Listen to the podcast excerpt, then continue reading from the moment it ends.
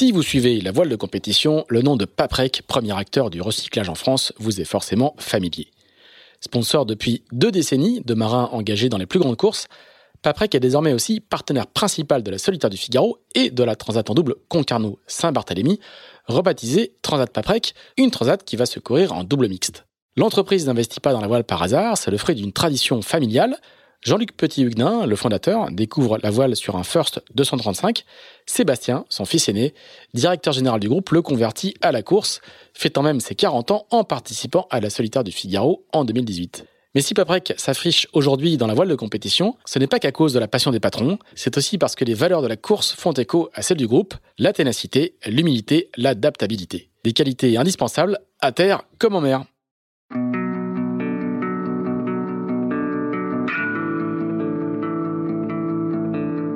Bonjour, vous écoutez Into the Wind, le podcast des marins qui font des phrases.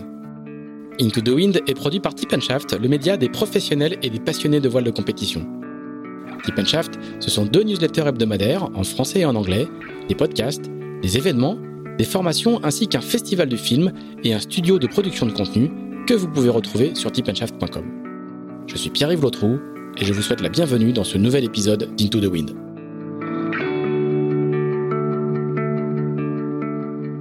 Bonjour Samanuar. Bonjour Pierre-Yves. Eh ben merci euh, d'avoir répondu à notre invitation puisque nous sommes dans la petite salle de réunion de, de Tip Shaft qui, qui, commence à avoir vu passer pas mal, pas mal de, de marins et en l'occurrence aujourd'hui euh, d'un marin euh, architecte.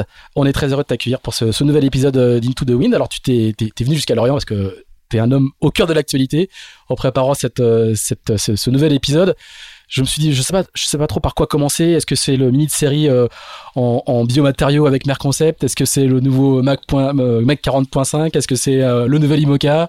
Est-ce que c'est le First 36 qui est bateau européen de l'année? Enfin bref, t'es un garçon extrêmement, extrêmement prolifique. Et j'oubliais le dernier truc en date que j'avais noté, c'était ta participation au design team d'Alinghi.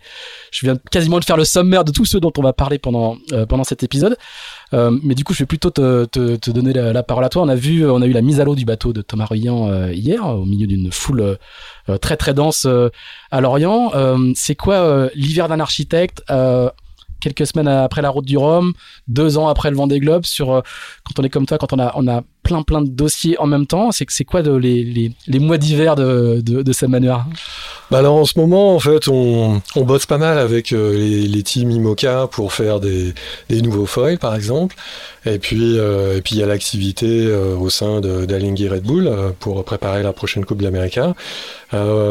plus bah, plein de petits projets, des projets pour, pour modifier un peu les bateaux, pour pour, pour préparer aussi les futurs projets, etc. Donc, ouais, c'est une période assez, assez active. Alors, j'ai une première question sur ton organisation, parce que euh, euh, Sam Manuel, c'est pas une agence avec 30 collaborateurs. Hein. Tu es tout seul avec une équipe avec qui tu travailles habituellement. C'est quoi ton, ton, modèle de fonctionnement? C'est plus, plus la méthode Verdier, c'est-à-dire je suis tout seul avec plein de gens autour de moi avec qui je travaille régulièrement c'est exactement ça. Donc euh, effectivement. Ce qui fait pour, pour arriver à, l'éclectisme euh, euh, que tu pratiques, comment comment t'es organisé? Raconte-nous un peu comment tu. Bah, c'est exactement ça. Donc en fait, moi j'ai démarré petit à petit. Donc c'est aussi ça qui m'a aidé un peu à, à développer ce format-là. Donc euh, bah, pour les petits projets, je bosse tout seul, et puis euh, pour les projets un peu plus ambitieux et qui demandent vraiment beaucoup de compétences et beaucoup de travail, bah là je m'associe avec euh, avec des experts dans leur domaine. Donc là ces dernières années, j'ai pas mal bossé, par exemple avec KND qui fait de la CFD, du VPP. Euh, avec euh, des. c'est des gens qui travaillent aussi, Dimitri euh, Nikolopoulos. Voilà, entre autres. Dimitri Nikolopoulos et Roland Kleiter. Voilà, et qui travaillent beaucoup dans les TP52, enfin qui qui qui, sont assez actifs dans. Ils sont ils sont pas très connus du grand public en France, mais ils sont extrêmement actifs, notamment dans la dans cette partie-là de la voile. Exactement.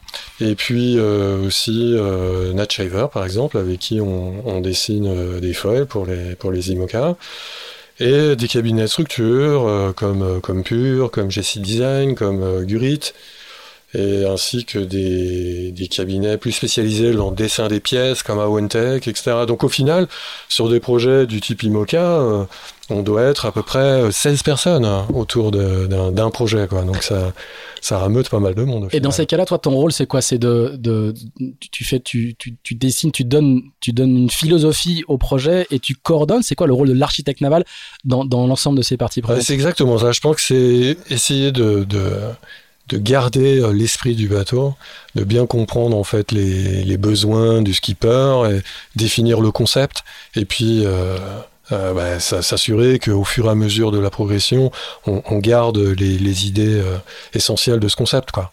T'es le, gardien du temple de la demande du client, quoi. Pour, euh, ouais, c'est un peu ça. Pour, pour, pour, Alors, ce qu'il faut expliquer, c'est que le, les autres, les, les, autres architectes, souvent, ils ont toutes ces, pas toujours, mais souvent, ils ont une partie de ces, ces affaires-là intégrées euh, dans l'agence. Et toi, tu travailles en collaboration euh, avec avec avec les gens. Est-ce que est-ce que ce les skippers quand ils viennent, c'est toi qui viens voir en premier et toi qui vas aller piocher les compétences à droite à gauche, ou alors ils viennent te voir toi parce qu'ils savent que tu travailles avec des gens qui les intéressent déjà, ou c'est toi la porte d'entrée forcément? Comment comment ça fonctionne En général, c'est plutôt ça, oui. Et puis, euh, ouais, en général, c'est plutôt ça. Ouais. Ils viennent me voir, on discute, et puis euh, bah, je leur propose euh, l'équipe euh, avec laquelle je bosse, et puis, euh, et puis voilà. Mais on peut aussi choisir des, des, des, partenaires de design ensemble. Hein. Et alors, par exemple, on va prendre l'exemple du projet Charal, qui est, qui est, qui est, mmh. qui est l'un de tes très gros projets IMOCA oui. de, de, ces, de, ces, de ces derniers mois. Là, c'est l'équipe qui vient de chercher toi, parce que justement, ils ont vu des bateaux que tu avais fait avant, et cet esprit-là ou cette, euh, ce, ce, premier projet-là les intéresse et, et, ensuite tu vas aller piocher euh, des gens dans, ton, dans, dans, tes équipes habituelles ou là parce que c'est un gros team qui a un bureau d'études intégré, euh, ils peuvent fournir une partie des, des, trucs. Et tu peux nous expliquer un petit peu. Je, je, rentre un peu dans la cuisine, mais parce que ouais, ouais. ça évolue beaucoup et il y a beaucoup de, de, de, façons de faire différentes. Quoi. Ouais, effectivement, c'est vrai que ça, ça évolue pas mal. Et, euh, et plus ça va, plus je pense que les, les, les teams s'organisent avec euh, leurs propres ressources, leurs propres BE, leurs propres idées, leur propre capacité aussi à développer des idées, et aussi un, un, une envie, un besoin de challenger aussi un peu l'équipe architecturale. Et ben, oui, t'as pas t'as pas les t'as pas les rênes quoi. Ils, ils, ils, peuvent te, ils peuvent te demander ouais, des choses ils peuvent te dire ouais, pourquoi tu t'es sûr de t'es sûr de ça t'es sûr euh... ce qui est au final euh, parfois inconfortable mais c'est c'est aussi euh, assez intéressant parce que bah, parce que tout le monde a des bonnes idées évidemment. Et, et puis euh, et puis, ben, c'est aussi important de savoir bien expliquer son, concept, euh, ses idées, euh, devoir aussi réfléchir pour expliquer et convaincre quelque part. Ça permet de faire ce travail euh, de synthèse. Donc euh, voilà. Et, est-ce que quelquefois tu, peux être en désaccord avec, avec, les, avec les équipes, un client qui te dit non, je pense qu'il faut qu'il soit plus large que ça, le bateau, ou non, je pense qu'il y a trop de rockers, ou non, je pense que les travaux pas assez spatulés. Euh, quelquefois, on peut aller jusqu'à ce que jusqu'à ce que le challenge soit euh, négatif entre guillemets? Oh, je pense tu dis pas, ah, vous allez non. trop loin? Non, je pense non? pas parce que au final, il faut il faut trouver un, il faut trouver un consensus. Il faut trouver quelque chose qui plaît à tout le monde. Donc euh, non, c'est jamais arrivé que que je fasse quelque chose à regret et j'ai pas l'impression que que mes clients aussi ont, tu vois, ont l'impression de regretter des trucs, etc. Après, il faut aussi rester humble quelque part. On est euh, dans un dans un domaine où on défriche beaucoup et on ne maîtrise pas absolument tout ce qu'on fait. Donc, euh, et c'est ça qui est chouette, hein, c'est qu'il y a une une part euh, une, une part de d'inattendu dans ce qu'on fait. Et donc, euh, bah, parfois, il faut oser faire des choses et et puis et puis on voit ce que ça donne en, en, vrai, quoi. Et alors, comment tu fais pour pour euh, travailler avec des gens aussi différents que Beneteau. On, on, on reviendra dans, ouais. on, fera notre flashback un peu plus tard et on va, ouais, on, ouais. on, va dérouler le, le, fil de ta carrière qui est, euh, qui, qui, qui, va bien raconter l'éclectisme que j'évoquais tout à l'heure. Comment tu fais pour travailler à la fois avec des gens comme Beneteau, mm -hmm. donc euh, l'industrie du plastique quoi, et Alinghi et le team Charal.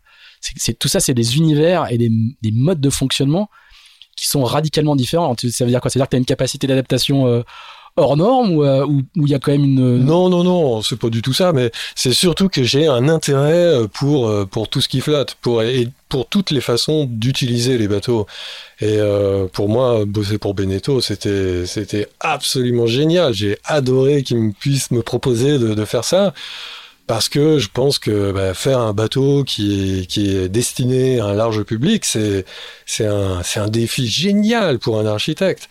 Et euh, bon, bah, j'adore la croisière. Euh, j'ai démarré euh, le bateau à voile comme plein de gens avec avec mes parents en croisière. Donc c'est c'est quelque chose qui est très très fort pour moi.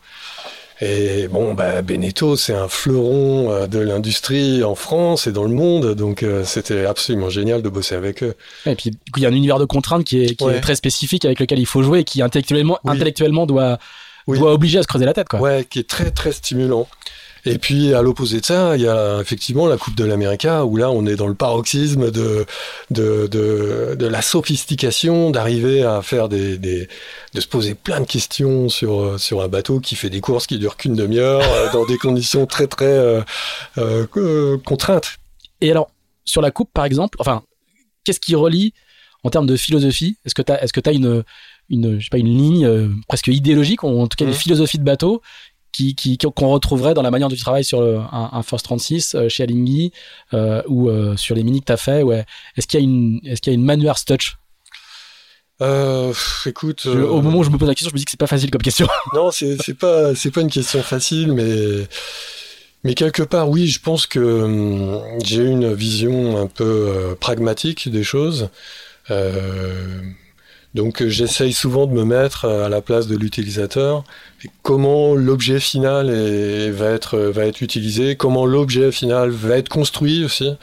Euh, et c'est ça quelque part, je pense, qui qui m'aide dans, dans ma démarche.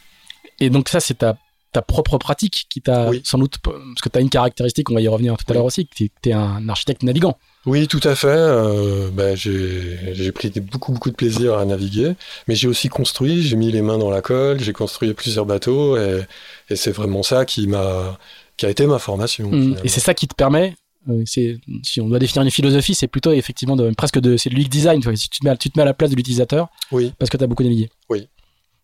Ouais, ouais. Très bien. Un petit mot sur Lingy quand même. Est-ce que tu peux nous raconter comment tu te retrouves toi, l'architecte des mini, comment tu te retrouves dans un dans une machine de guerre comme celle-là et est-ce que est-ce que tu y fais alors? Alors dans, dans l'équipe euh, d'Aling Red Bull, j'ai été contacté par euh, par plusieurs personnes de l'équipe et globalement, je crois qu'ils étaient intéressés d'avoir quelqu'un qui, qui a un œil un petit peu extérieur. Euh, j'ai jamais participé à une conception de, coupe, etc.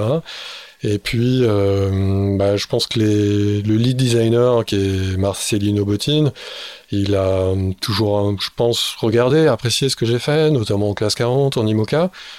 Et euh, ils se sont dit, bah, c'est toujours intéressant, en fait, d'avoir euh, un, œil un peu neuf et de, pouvoir confronter leurs idées aux miennes, etc.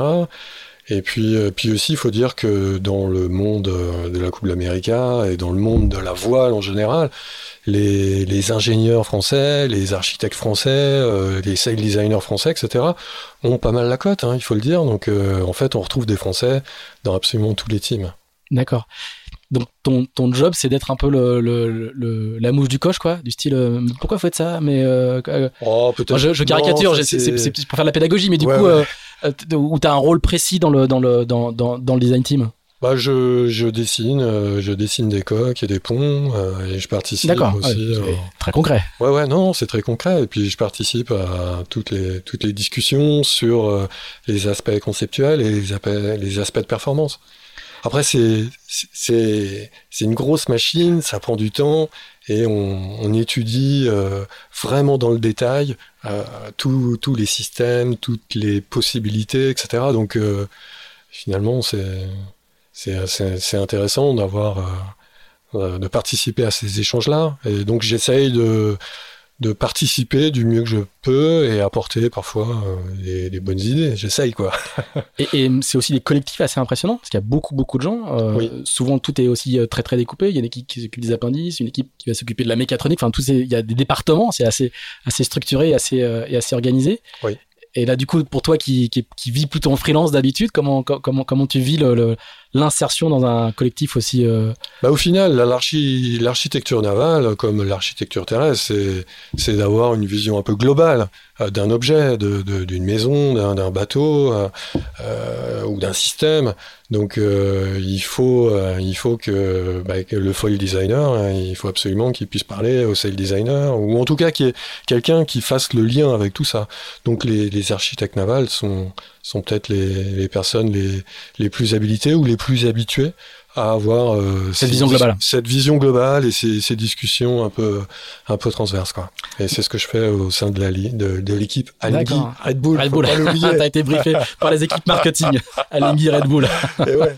euh, et, et, tu t'es organisé comment? Parce que t'es pas à plein temps chez eux, tu continues à oui. continues à. Oui oui oui bah ils ont été aussi super chouettes d'accepter euh, que je, je puisse euh, euh, continuer, euh, continuer mes activités euh, en dehors, donc sur l'IMOCA, la classe 40 et, les mini en, particulier. Quoi. Donc tu pars à Barcelone, voilà, tu vas faire des séjours à Barcelone Régulièrement, je vais, je vais passer des semaines là-bas et puis, et puis je reviens ici.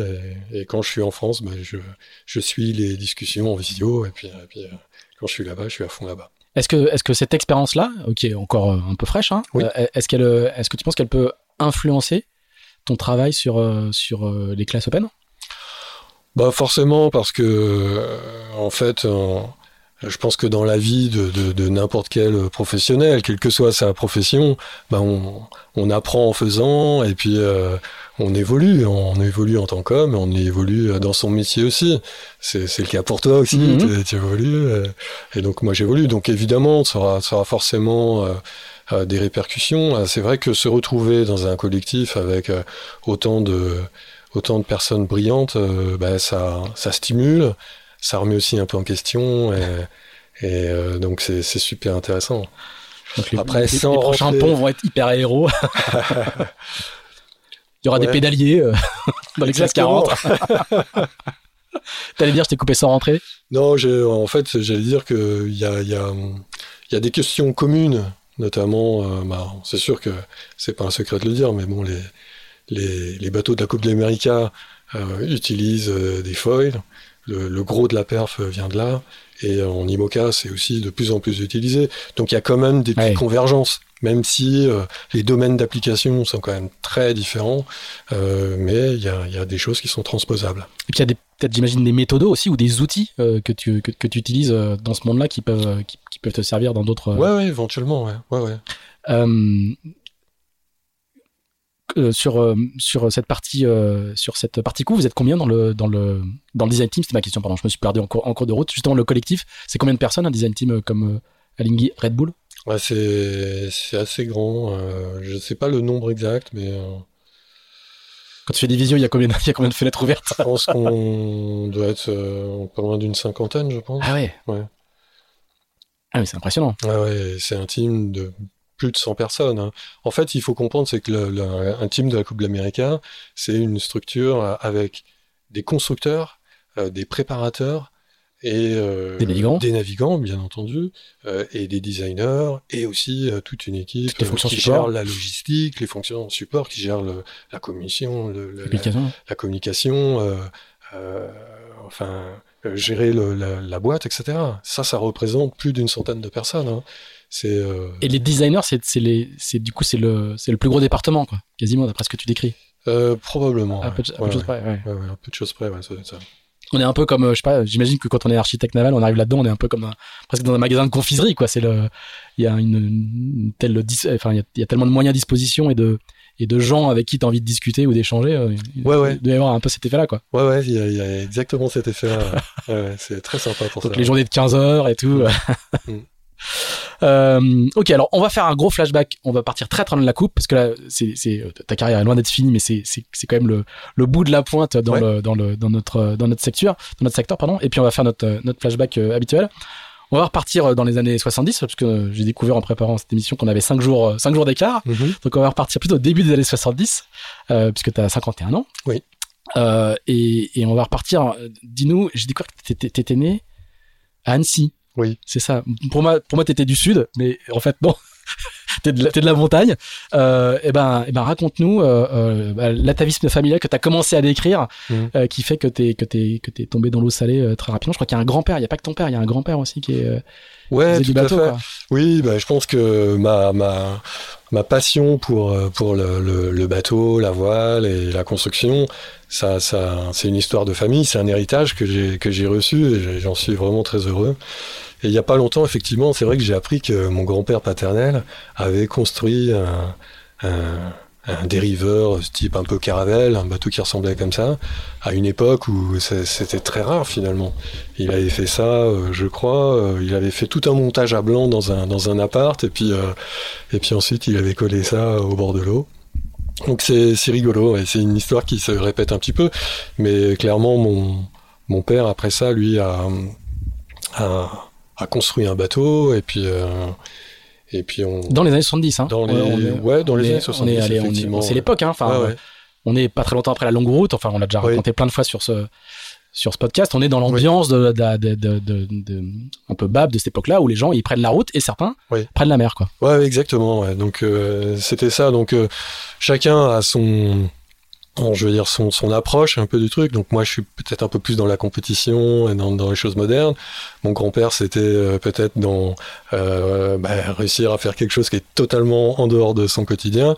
Et puis mon père, c'était euh, d'aller découvrir le monde. Donc c'est c'est trois approches un peu différentes, mais qui, qui se complètent très bien, quoi. Alors il fait, il, il construit un bateau de ses mains dans, dans son jardin. Et, euh, Voilà, à- à donc les, les hasards de la vie font qu'on s'est retrouvé à Nantes. Et à Nantes, euh, il, a, il a rencontré euh, un, un architecte qui avait fait un, un plan euh, qui s'appelle Guy Saillard et qui, a, qui, avait, qui avait dessiné un bateau de 38 pieds. Donc bah, il a construit ça dans le jardin. Et... Ah oui, moi je disais dans le, dans le jardin, mais c'est Ah ouais, effectivement le cas. Ouais, c'est exactement ça. Bah, comme ça se faisait à l'époque, donc euh, on construisait des bateaux en acier euh, à l'envers, euh, mais même sans toit, sans rien. hein. Et puis, euh, et puis voilà, donc il a assemblé la structure, les tôles et tout ça. Et il était un peu volé ton père? Il avait une attirance pour ça ou euh, Oui, oui, bah oui, oui, oui, bien sûr. bah, il y en avait plein qui partaient sans, sans aucune culture euh, Ouais. maritime hein, Ouais, ouais. à l'époque.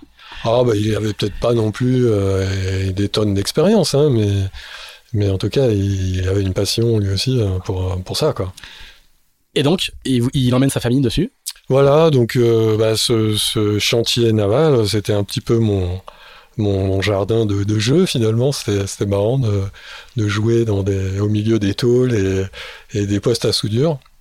Et puis bon, bah, ce bateau, euh, au bout de quatre ans, il était terminé. On l'a mis Ah à l'eau euh, euh, à Nantes, sur l'Erdre, je crois. Et ensuite, on a habité, euh, on a habité au Croisic euh, pendant un an euh, sur le bateau. D'accord. Et, et puis ensuite on est parti, euh, donc on est parti en voyage, parti depuis la France pour aller jusqu'au jusqu'au Sénégal à Et, Dakar. et là t'as quel âge là? J'ai, bah, je devais avoir 8 ans, j'étais en CE2 quoi. D'accord. Voilà. On avait fait un petit peu des, des cours par correspondance. Et, et, et, ce voyage-là, c'est celui qui déclenche une passion pour la mer ou, tu- ou elle est déjà là ou comment comment comment tu Oh, vis ça c'est- toi C'est dur à dire parce que quand on est môme, on, on est totalement imprégné. euh, on suit, on suit ses parents finalement, euh, et ça tout paraît normal. C'est pas, c'est pas du tout anormal. Mais effectivement, maintenant, j'ai, euh, j'ai des souvenirs, quelques petits flashbacks de, de cette période-là. Et clairement, oui, je- ça m'a, ça m'a, ça m'a marqué, ça m'a plu. Donc, ouais, c'est, c'était, c'était très bonne, ouais, très bonne mémoire, quoi. Et, et vous, vous faites quel parcours? Bah, le parcours assez classique. Donc, on est parti de, de Bretagne, euh, on est arrivé en Galice, etc. Et puis, on avançait vraiment par, par saut de puce, quoi. Après, euh, donc, euh, Espagne, Portugal, euh, Maroc, où on est resté un moment, parce que, parce qu'en fait, mon, mon père avait assez peu de, de moyens, donc, euh, Fallait refaire la caisse de bord. voilà, euh, fallait refaire la caisse de bord, exactement. Donc, euh, il, est, il était kiné. Et du coup, euh, il avait bossé là-bas un peu. Et après, on a continué, euh, Canaries, euh, jusqu'au Sénégal. Donc ça, ça a dû durer une, petite année. Et ensuite, moi, je suis rentré en France. Et, et puis, on a repris un peu le voyage un peu plus tard. D'accord. Et, et Italé, je crois qu'il il habite encore au Brésil. euh, il est. Oui, il oui, il il a- a- ouais, ça fait, euh, je crois, 25 ans qu'il habite là-bas. ouais. D'accord. Euh, parce que j'avais été hyper surpris de voir que, voilà, on, on verra plus tard, mais on, Ouais. a fait une Transat ensemble en même Oui. temps, et j'avais été bluffé de voir que tu parlais parfaitement portugais. Enfin, tu, tu te débrouillais très très bien à l'arrivée à Salvador, et donc il est, lui, n'est, a continué son voyage et n'est, pas rentré en fait. Il est, Ouais, ouais, sans, rentrer dans les détails, mais euh, Oui, euh, globalement, on peut, on, on peut dire ça. Et donc, une fois qu'on a été en- en- au Sénégal, lui est resté euh, un moment là-bas. Moi, je suis rentré en France euh, deux ans. Et puis après, on est reparti de nouveau en famille pour continuer euh, le voyage. Traverser l'Atlantique. C'est là où on est allé au Brésil. On a, passé, on a passé pas mal de temps. Et effectivement, moi, j'étais un peu plus grand, donc j'avais une dizaine d'années.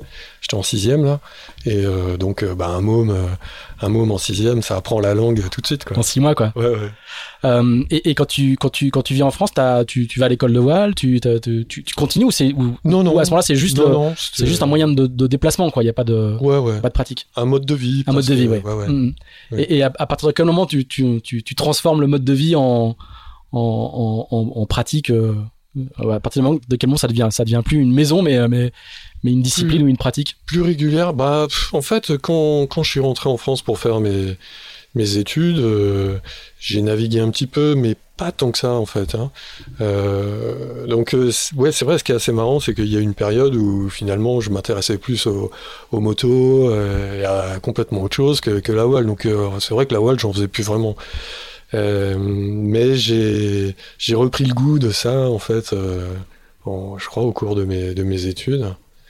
Et d'ailleurs, avec un copain, on avait, on avait racheté un, vieux 650, euh, un vieux 650, un mini transat euh, en bois moulé. Euh, et, on s'était baladé, euh, on s'était baladé ensemble. Et c'est vraiment, je pense, ça qui m'a un peu remis le, le, pied à l'étrier et le goût de, de m'y remettre, quoi. Et alors, tu t'y remets comment? Tu t'y remets comment et quand? À, à- à quel moment tu, tu, tu passes aux, choses sérieuses? Ouais, bah en fait, moi, j'ai clairement un biais, c'est que euh, c'est que c'était pas tant la compétition ou la course qui m'intéressait, c'était euh, c'était vraiment euh, la conception quelque part. Et Déjà, dès, dès le ouais, départ, quoi. ouais, ouais, ouais, clairement, c'est c'est ça qui me qui me plaisait. Et euh, c'est vrai à l'époque où on définit un peu son choix d'études, etc. J'étais peut-être pas assez assez sûr de mes choix. ou- euh, donc je savais qu'il y avait une formation d'architecte naval en, en, en Angleterre, mais, mais j'ai pas vraiment osé faire ça en fait. Et, euh, et bon, je sais pas pour, pour quelle raison, mais en tout cas, je suis pas parti vers ça, j'ai fait d'autres choses. Et, et c'est que longtemps après, où finalement j'ai démarré une carrière, j'ai gagné un petit peu d'argent, etc. Je me suis dit, bon, bah maintenant j'ai un petit pactole. Euh, voulu sécuriser ton, ton, Ouais, quelque un part. peu ta base arrière Ouais, ouais, avant de faire un truc de bohème, quoi. voilà, pour, euh, ça. pour, euh, pour, euh, pour résumer. Mais après, j'ai eu suffisamment de ronds pour, euh, bah, pour, euh, pour arrêter de bosser. Et là, je me suis construit mon premier mini. J'ai fait la mini. Alors, bah, là, là, tu, vas, tu vas etc. très très vite parce que, parce, que, parce que à, à partir de quel moment tu te dis euh, je vais faire la mini transat? Parce qu'il y a, il y, a, il y a un pas de dire de je ferai bien des études d'architecte naval et euh, je navigue un petit peu à euh, Mm. je veux faire la mini transat. Enfin, c'est pas aller vite, hein, mais Ouais. Comment, comment, comment ça se construit? Parce Ben, que là, là, on est, t'en as pas parlé du tout jusque-là, mais on est, Ouais. on est dans la compétition, ce qui, ce qui est encore un autre monde. Ouais. Ouais, ouais, mais effectivement, moi, c'était pas tant la compétition euh, qui, qui m'intéressait au départ, mais c'était, euh, c'était plutôt de, de, de, faire le projet global, quelque part, de, de, de dessiner quelque chose, de, le construire, et puis, euh, puis de voir ce que ça allait donner sur l'eau. C'est qu'après que, que j'étais vraiment, j'ai mis le doigt dedans. Et... Ouais. on, on va, on, va, on va le, le, le décortiquer, mais du coup, Ouais. à quel moment tu te, tu, tu, tu t'intéresses à la mini et tu, dé- tu te décides à, à- à te lancer dedans? Donc, tu vas faire des études de géophysique, hein? Oui. de travailler pour l'industrie pétrolière, la, Oui. la, la, recherche de gisements, j'imagine. Ouais, pas ouais, un spécialiste, quoi. Ouais, ouais. Euh, à, à quel moment tu te dis euh, bon il faut que je, il faut que je fasse la mini et je m'y mets et je m'y mets sérieusement? Bah, c'est à peu près en, en 96, 97. En fait, quand j'ai démarré la géophysique, j'avais quand même ce projet, ce projet en tête. Euh, bah, la mini, c'est le c'est le rêve accessible quelque part. C'est tout le monde euh, fait ses gammes quelque part dans la mini et la mini, elle offre la possibilité de de, de se confronter à, à l'apprentissage, l'apprentissage euh, de gérer un projet euh, ou de construire des bateaux ou, ou, de naviguer, etc. On en est tous passés par là, mais c'est vrai que avant la mini, on savait pas, on savait pas faire grand chose, et après, on a appris quand même deux trois trucs. Quoi. Donc euh, c'était ça qui m'intéressait, je pensais surtout le fait que c'est accessible. Et alors, comment, comment, comment, comment tu t'y colles concrètement? Tu te dis, euh, tu te dis bah, je vais dessiner le bateau, ouais, je vais le construire. Donc vers, vers ce, qui est, ce, qui est, le ce qui est le, le, schéma idéal du, du, ministre de légende. Hein. Oui. Il dessine son bateau, il le construit et, et il court. Assez peu de gens, au final, assez peu de gens, le, surtout aujourd'hui, le, le, font. Mais au départ, c'est le schéma classique. Quoi. Ouais, ouais, c'est vrai. Bah, c'est cette histoire qui me plaisait, le fait de, que, que d'autres l'aient fait avant moi, que j'avais trouvé ça super chouette. Euh, et, du coup, j'avais envie de le faire. Donc, ce qui m'a aussi vachement intéressé, c'est les objets, les bateaux. Les bateaux étaient magnifiques. Je me rappelle d'un plan Olivier Petit qui s'appelait Coup de boule, par exemple. Tout à fait. Avec, avec, son, sa, sa, son petit roof. Euh, voilà, c'est ça, avec une sorte de verrière. Celui de SVR Lazartigue aujourd'hui. Exactement. ce bateau, ça me faisait, ça me faisait rêver. Donc, euh, ce qui m'a donné le goût pour ça, ça a été euh, des petites photos sur les revues bateaux et voiles et voiliers. Enfin, c'est ce genre de choses, en fait, qui, qui créent. Euh, une envie, euh, un fantasme presque. D'accord. Et puis, bon, ben, il y en a qui passent à l'acte, et puis d'autres. Euh, alors, comment tu, comment tu fais ça? Comment, comment, comment, quand on est, on est pas architecte, on dit tiens, je vais dessiner un bateau, tu, tu crobardes un profil, puis après une carène. Ah, comment, comment, comment, comment, comment, on fait ça? Ah ben écoute, quand on est euh, autodidacte, moi je, je... me suis acheté un, un, logiciel super basique qui s'appelait euh, ProLines, sur lequel euh, j'ai dessiné une carène ou deux. Et puis bon, quand je suis arrivé à un truc qui me plaisait à peu près, je me suis dit allez hop, c'est bon. Donc j'ai commencé en gros à construire mon bateau quasiment sans plan. Hein. Il y avait, il y avait, j'avais juste fait un espèce de plan de forme. Et puis, et puis après hop, je me suis débrouillé comme ça. Et, et, et, là, t'es, es où quand tu fais ça? Là, je suis dans le sud justement. Donc j'ai construit le bateau à, sur les Tantos, euh, dans, un, dans, un très chouette, euh, dans un très chouette chantier, euh, sur les, les, bords de l'Etanto. Et euh, voilà, donc ça, ça, a pris quand même un certain temps parce que parce qu'en fait j'étais pas du tout un expert. Et donc tout ce que je faisais je le faisais pour la première fois. Euh, donc euh, donc évidemment je me prenais à peu près trois fois le temps pour faire euh, chaque chose. et tu fais tout tout seul? Et j'ai fait tout tout seul, ouais, avec, euh, avec un copain qui m'avait filé un coup de main. Et puis avec des amis, quand il fallait euh, strater une peau, etc. Donc c'était c'était assez sympa. Un bateau en carbone? Non, c'était un bateau en fibre de verre avec renfort carbone. Ouais. Un bateau en sandwich. Donc quelque chose de, de, relativement économique en fait. Hein. Et j'ai dû mettre une une petite année pour le construire, je pense. Et là, tu travailles, t'es plus étudiant, hein, c'est un, un, job de. Oh, ouais, ouais, ouais, je, je bossais. Donc en fait, j'ai fini mes, mes, mes, études de physique et de géophysique. Après, j'ai bossé 4 ans euh, dans l'industrie pétrolière. Et puis, euh, comme, comme je te l'ai dit tout mhm. à l'heure, dès que j'ai eu assez d'argent, bon, j'ai arrêté de bosser pour me consacrer à, fond à la construction. Et, euh, et voilà. Donc, donc là, on est à la fin des années 90, quoi, Ouais, ouais. Donc j'ai démarré la construction en 4, fin 98. Et euh, on a dû finir la construction en, en, 2000, un truc comme ça. Ah oui Ouais. Et, euh, et c'est Seb Roubinet qui m'a donné aussi un, un, coup de main à, sur la, la, fin de la construction de ce bateau-là. Alors qui, qui, depuis est devenu un explorateur des glaces, hein, avec, un bateau, euh, une sorte de, enfin un traîneau catamaran, je sais pas comment, je sais pas quel est le terme qu'il qui, faut. Euh, qu'il faut utiliser, mais qui du coup depuis, depuis, explore les glaces du Groenland depuis, depuis de longues années maintenant. Ça devient, ça devient un grand spécialiste de la région et il fait du mini, il a fait du mini aussi à, à cette époque-là. Et donc il a fait du mini euh, avec moi en fait pour la pour la première fois. Donc il m'a filé un coup de main pour terminer ce bateau. Et euh, donc on met le bateau à l'eau et, et, là on va participer à, à, la première course donc avec Seb. Hein. Et puis bon. C'est quelle bah, course? Seb, euh, lui comme moi, euh, on sait pas du tout ce que ça va donner. Hein. C'est notre première course. C'est quelle course? C'était le Triangle du Soleil. Ah oui, d'accord. En 2000 En 2000, ouais. Très bien. Et là, fabuleux. Il y a euh, les rockstars de, de la Mini. Il y a beaucoup de, il y a beaucoup de Rochelais qui descendent. Ouais. Ouais, je me souviens. J'ai fait la course aussi. T'as fait la course. Mais aussi. Y a, en fait, il y a eu un, il y a eu un, il y a, y a un, un, convoi de, de, de, transporteurs de bateaux qui descendent. Ouais. Euh, pas loin d'une dizaine de mini quoi qui viennent ouais. qui viennent d'Atlantique pour naviguer en Méditerranée. Voilà. Ça, ça se fera qu'une fois. Hein. Ça se fera qu'une fois et c'était c'était génial. Donc il euh, y avait le, le euh, Sébastien, Sébastien Magnin, Magnin. qui était au sommet de son art, avec Double vainqueur de la mini transat. Ouais, ouais, avec, euh, avec sa compagne, Karen Lebolichi. Il y avait euh, Yannick Bessaven sur le dernier plan manien avec, euh, avec euh, Cali. Il y avait Jeanne Grégoire, il y avait toi, bon, il y avait, il y avait plein de monde, quoi. C'était, c'était super. Et puis nous, on arrive là-dedans, vachement impressionnés euh, par, par tout ça. hein. Et puis, euh, et puis voilà. Et on avait, euh, on avait eu la chance de faire les voiles avec Rémi Aubrin. euh, qui a passé de longues années chez All Purpose, qui est redevenu indépendant maintenant. Non, il est rentré chez Incidence, pardon. Exactement, ouais, ouais, ouais. Et qui nous avait dessiné un, un grand Genac. Et à l'époque, euh, les grandes Genac, il y avait très peu de mini qu'on avait. Et donc, c'est une course euh, Triangle du Soleil, donc euh, trois étapes. Première étape qui allait à, à Barcelone, ensuite. À Mahon, à- au Baléares. ou au Baléares, ouais. Baléares. Encore mieux, ouais. Ouais, ouais. Et puis ensuite, euh. On, on allait à Ajaccio et ensuite retour à, à Port-Camargue.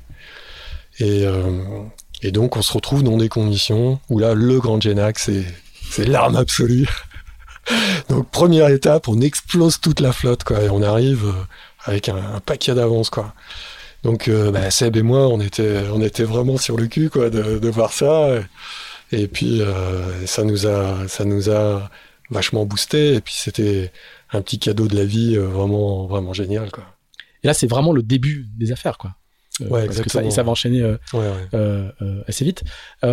Tu vas, euh, tu, tu- c'est avec ce bateau-là que tu fais la mini transat ou t'en construis un autre? Je, je- Pour le coup, j'ai un petit trou dans ma, dans ma, C'est, Dans- ouais, dans- ouais, dans ma c'est, c'est avec ce bateau-là. qui ouais. s'appelle Tip Top?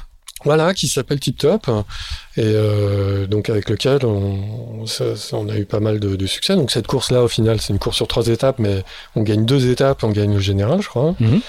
Et puis euh, après, on fait d'autres courses, je me rappelle plus exactement, mais mais ça se passe pas trop mal. Et euh, c'est avec ce bateau que je vais faire ma, ma première mini transat, quoi, en 2001. Et, et, et là, à ce moment-là, tu te, tu, tu te projettes dans, dans, dans, une carrière d'architecte, dans une carrière de coureur, ou euh, Oh tu non, prends tout. apprendre? Non, non, pas du tout. Ah, mais t'es pas, euh, t'as- on est, euh, on a 30 ans quand on fait la mini transat en 2001. On est, on est déjà, ouais, ouais, ouais, on, 29 on est, ans, on est plus, ouais. on est plus des, Ouais. on, on est plus des petits jeunes qui cherchent leur voie normalement. Donc, euh, Ouais, ouais, bah, moi je, je cherchais pas particulièrement ma voie, si tu veux. Je, je, j'étais euh, à fond. tu dans- prenais ce qu'il y avait à prendre, quoi. Voilà, j'étais à fond dans, dans, dans cette aventure-là, et sans, sans vraiment de, de plan sur, euh, de plan de carrière ou de plan sur la comète. Euh, on allait bien voir ce qu'allait se passer. Et j'ai jamais été vraiment euh, euh, inquiet, tu vois, pour, par, Au pire, au pire, tu retournais dans le pétrole. voilà. T'as une bonne sécurité quand même. je pourrais vendre des sandwichs ou faire n'importe quoi. C'est pas, j'avais pas d'inquiétude euh, à ce, à ce sujet-là. Mais je prenais, je m'éclatais à faire ça, quoi. Et plus ça allait, plus je prenais du goût pour la navigation, la compétition, etc. Et c'est, la première fois que faisais de la compétition en fait au final. Oui, j'avais fait des quel- trucs, euh, des Non, t'as pas fait des carton river, avant, t'as ouais. pas fait, t'as pas fait de trucs. J'en euh, ai fait un peu, mais mais- pas, pas sérieusement, ouais. Euh, Ouais. Alors euh, la mini transat, elle se passe plutôt bien. Tu fais, euh, tu finis quatrième, je crois, hein, de mémoire, Ouais, ouais, ouais. comme ça. Hein, donc, euh, en je proto, finis, il y, a, euh, quand même une. Ouais, je finis troisième de la première étape, c'était, ouais. Ce qui était chouette, et puis quatrième au général, ouais. Euh, et, et cette course-là, elle, elle déclenche quelque chose chez toi Elle, euh, elle, Ah bah ouais, clairement, elle déclenche euh, l'envie de recommencer.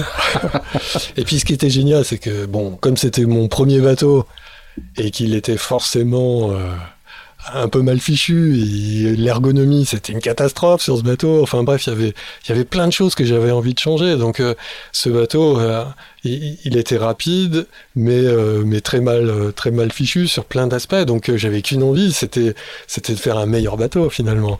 Et, donc, bah, c'était le parfait prétexte pour, euh, pour en refaire un autre. Donc, euh, Alors que tu vas pas en faire l'autre. Tu vas, tu vas, tu vas pour la mini suivante. T'en fais trois, non C'est ça? Voilà, donc, euh, donc je vends ce bateau-là.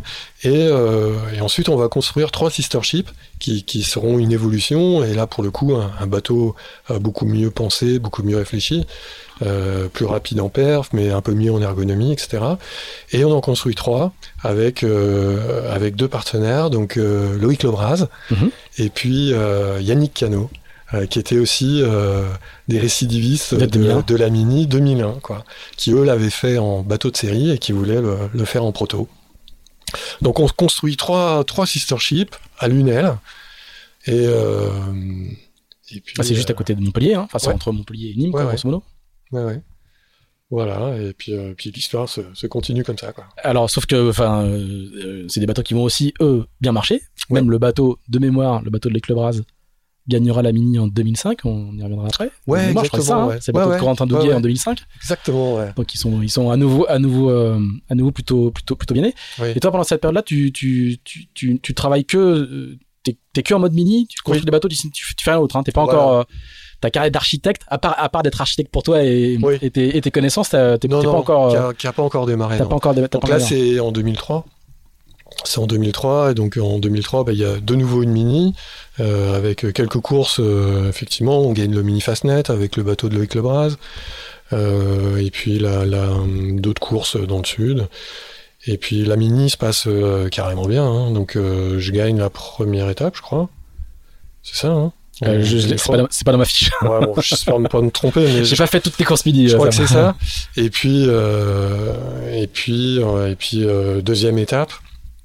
Euh, mais les deux concurrents les plus sérieux, qui étaient Fred Dutil et Jonathan McKee, un Américain, Un démarrent. Américain qui, qui vient des Jeux Olympiques, qui a été, euh, Ouais. qui a fait plusieurs campagnes en 49er à l'époque. Ouais. Il est pas très connu en France, mais c'est un, Oui, un oui, client, c'est- une figure de la voile. ouais. Et, euh, et donc les deux dématent et en gros, euh, voilà, je suis, je suis presque la course gagnée, quoi. J'ai 100 000 d'avance sur le second et, et, euh, et ce qui arrive rarement euh, au Brésil, il y a un, un front qui remonte du sud, euh, une mer très mauvaise, etc. Et je démate à 60 000 de l'arrivée. Voilà, ça a été terrible ça. Donc c'est- ça, c'était vraiment super, Ah, super. je me souvenais pas que c'était à 60 000 que c'était aussi Ah ouais, près. c'était c'était terrible quand je démate en fait la, la veille au soir d'arrivée quoi. Euh, donc ça c'était c'était vraiment un, un- coup dur. Euh, mais bon c'est comme ça. euh, euh, ça a été euh, ça a été le, le- le- le petit coup de malchance, mais à côté de ça j'ai eu la chance de, de pouvoir enchaîner sur plein d'autres projets vraiment d'enfer. Pour l'anecdote, celui qui gagne finalement, qui est derrière toi à 100 000, Bah, c'est un certain Ramel Tripon, Voilà.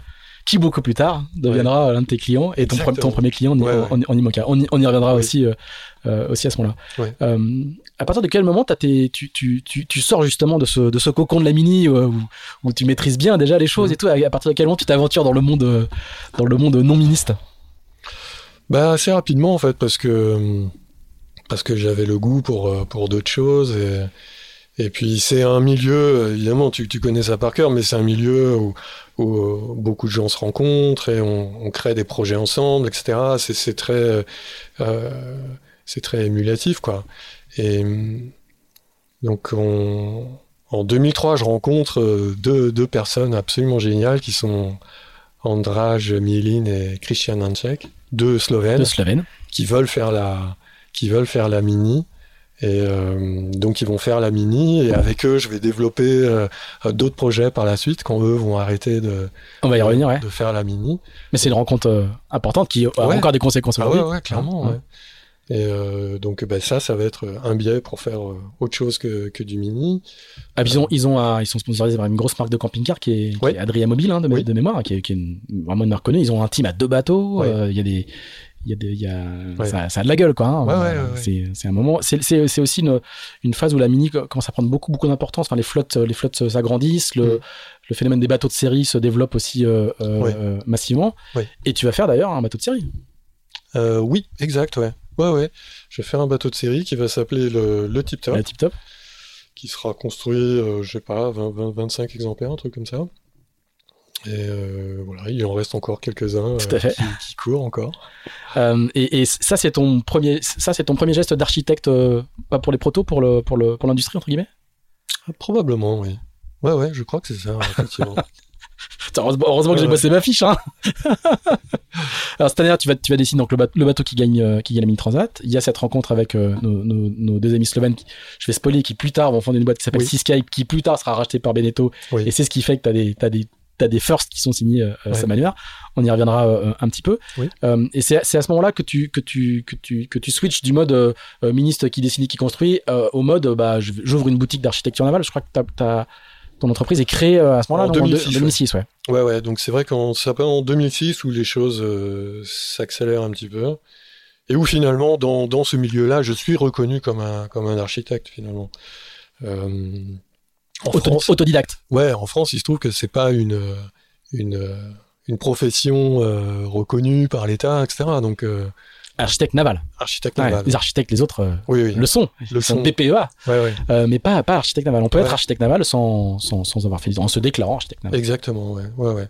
Mais bon, moi, j'avais pas vraiment cette prétention-là aussi. euh, bon, c'était pas de la fausse humilité, mais bon, j'ai attendu que les choses euh, se fassent si elles devaient se faire. Et puis, bon, bah, il se trouve qu'elles se sont faites, quoi. Et donc, en 2006, bah, j'ouvre, ma, boutique. Et puis, là, je vais démarrer de plus en plus de projets. En 2006, euh, je crois que c'est bien en 2006. On, je vais faire aussi le, un bateau avec euh, Nicolas Groslot et le chantier euh, JPS de la Trinité-sur-Mer. Qui est Là aussi, rencontre importante parce que c'est encore eux qui aujourd'hui construisent les Macs. Exactement, ouais. Euh, une rencontre très importante, ouais. Et on va faire ensemble un bateau absolument génial qui s'appelle le, le Mac 45, un bateau de 45 pieds en carbone, à quille pendulaire, euh, Avec des dérives. avec des dérives, etc. Une, euh, une super mobilette et un bateau sur lequel on prend encore aujourd'hui énormément de, de plaisir à, à naviguer. Ah, je, sais, je savais pas que c'était, euh, c'était aussi ancien, entre guillemets, euh, le, le, Mac 45. Mais- C'est le propriétaire du chantier, je crois, c'est ça, Ouais. hein, qui, qui, Ouais, ouais. qui veut faire un, veut faire un Ouais. bateau qui rentre dans, enfin, qui a des, un handicap de fou. Enfin, c'est vraiment pour le, pour, passer en tête en temps réel, quoi. hein, euh, euh, et, Ouais. et il va, il va gagner plein plein de courses, euh, Oui. toutes, les, toutes les classiques atlantiques euh, Oui. à, à plusieurs reprises. Ouais, ouais. Et, et comment, comment tu rencontres euh, euh, Nicolas et ce, et ce propriétaire-là? Ouais, Parce que toi, t'es installé dans le sud hein, à l'époque. peu. hein. Ouais, Aujourd'hui, ouais. t'es- Ouais. monté en Bretagne il y a quelques années, mais, à l'époque, c'est loin, quoi. Ouais, c'est vrai. Salon nautique de Paris. Salon nautique de Paris. Euh, ben voilà, je suis tombé euh, sur sur Nicolas. Il y avait, il exposait ses bateaux, les Open 750. Puis on a discuté. euh, le courant est bien passé. Et puis ensuite, il m'a recontacté parce que parce que le, le patron du chantier, Jean, Jean, Jean-Pierre Souvian, ou le fondateur du chantier, euh, voulait un bateau pour lui. Et euh, et puis voilà, donc on a on a démarré. euh, un- on a démarré une réflexion sur un bateau. Au final, on n'a pas du tout fait le bateau qu'on imaginait faire au début. Au Ça devait être un bateau de croisière. C'était plutôt un bateau de course au final. Mais euh, ouais, ouais, c'était, c'était vraiment sympa. Et ça, c'est ta première commande hors ministre, quoi? Euh, ouais, une des premières commandes euh, un peu sérieuses. D'accord. Ouais. Euh, et à partir de quel moment tu, tu, euh, il y, a, il y a la classe 40 qui est en création à ce moment-là dans ces dans, Ouais. dans ces années-là. À partir de, c'est quoi C'est un ministre qui, qui passe aux classes 40 qui te, qui te demande de, de travailler sur les classes 40. À partir de, quel- moment tu passes à ce, Alors le, à ce projet-là? ouais, c'est exactement ça. Donc un premier ministre, ministre, pardon, Damien Depas, Ah, un Québécois. un Québécois qui qui avait envie de, de créer un, un projet de classe 40 et, en 2006 aussi, on a on a fait ensemble un, classe 40 qui a été construit au Québec, euh, dont la construction a, pris beaucoup de temps, ça a été assez long. Euh, Et le bateau, il naviguera, je crois, la première fois pour euh, une pour une Québec Saint-Malo euh, 2008 ou 2012, je sais plus. Donc voilà, ça, ça a été mon premier classe 40. Après, en, en Italie, j'en ai fait un avec un super chantier, le chantier de, de Monsieur Berthe Maori. Euh, on a construit trois bateaux là-bas. Et, et là, tu te, tu, tu- co- comment tu fais pour parce que là, là, c'est fini le temps du, du, euh, je travaille pour euh, pour des copains, je construis des bateaux. Ouais. Là, là, euh, tu te, tu te coltines des, des, des, des chantiers en face euh, Oui. euh, qui passent des bons de commande. Comment comment tu t'es professionnalisé entre guillemets dans, dans, dans ce métier d'architecte? T'es Bah, toujours sur le tas à- Oui, à- oui, euh, ça s'est fait assez naturellement. Après, les exigences des copains, elles sont aussi élevées. hein, Ouais. euh, il faut, faut voir ça. Et puis, les, les miennes aussi étaient élevées. euh. donc, euh, moi, j'ai toujours fait ça aussi par, par, quelque part aussi par esprit de compétition. Essayer de, de me confronter, pas forcément toujours en tant que navigateur, mais aussi en tant qu'architecte. Et ce métier est passionnant à cause de ça, quelque part. C'est que on est. il y a, y, a, y a pas mal d'architectes, euh, on regarde tous un peu ce que ce qu'on qu'on fait, et puis euh, et puis il y a une, une saine compétition entre tous les architectes. Et ça aussi, ça me ça me motivait et ça me ça me poussait à faire mon travail euh, le plus sérieusement possible, si ça peut répondre à ta question. Ouais, tout à fait. Ouais. Euh, et et euh, à côté de ça, tu, tu, tu, tu, tu continues à naviguer? Oui. et tu as des objectifs de, de, de navigation? Comment, comment tu répartis, euh, entre guillemets, le, le- la, part du navigateur et, et, et, et la part de l'architecte, parce que Mm. je sais pas, quoi, tu vas faire une route du Rhum en 2010, c'est des projets euh, Ouais. euh, qui prennent du temps, Ouais. sur lesquels il faut s'engager. Donc dans, dans ces cas, tu fais quand tu- ton, côté architecte se met un petit peu en sommeil le temps que tu- fasses ta campagne? Comment co- comment, comment tu gérais cette Ouais, Cette cohabitation? c'était exactement ça. Donc, euh, bon, il faut aussi remettre les choses dans le contexte. C'est que j'avais des projets archi qui étaient des, des projets relativement, relativement simples, et, etc. Donc, je, je, je faisais euh, des, pas mal de, de protos en 650, mais qui n'étaient pas non plus des bateaux excessivement complexes à construire. Ouais, c'était pas un an de travail, etc. euh, 15 heures Non, par jour. C'était pas, c'était pas, et donc ça me donnait la liberté de, de pouvoir naviguer. C'est aussi ça qui, ça rejoint un peu la question du début, qui faisait que bah, de travailler seul me permettait aussi euh, de, gérer, euh, de gérer mon temps entre les, les moments de navigation et les moments euh, derrière la table à dessin.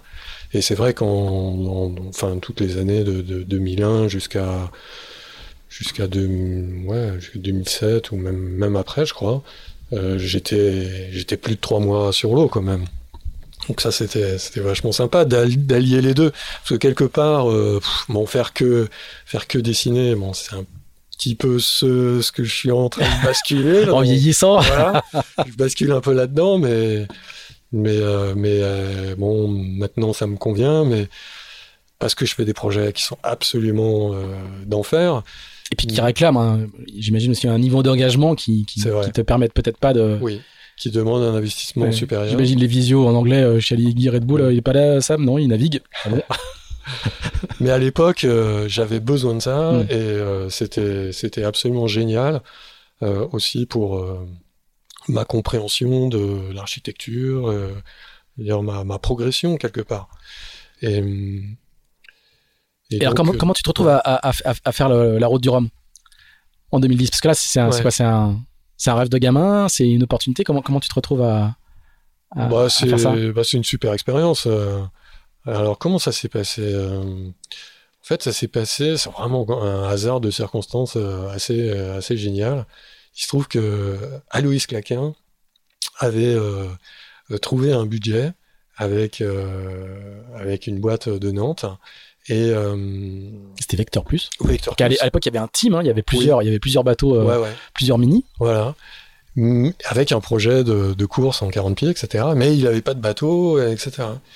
Et euh, moi, j'avais passé un, un deal avec euh, un, un client euh, italien Italien. qui avait un qui avait un bateau, mais le, le bateau était pas tout à fait préparé pour la course, etc. Et en même temps, bah, Mario, il voulait euh, aussi faire quelques courses en double avec moi, etc.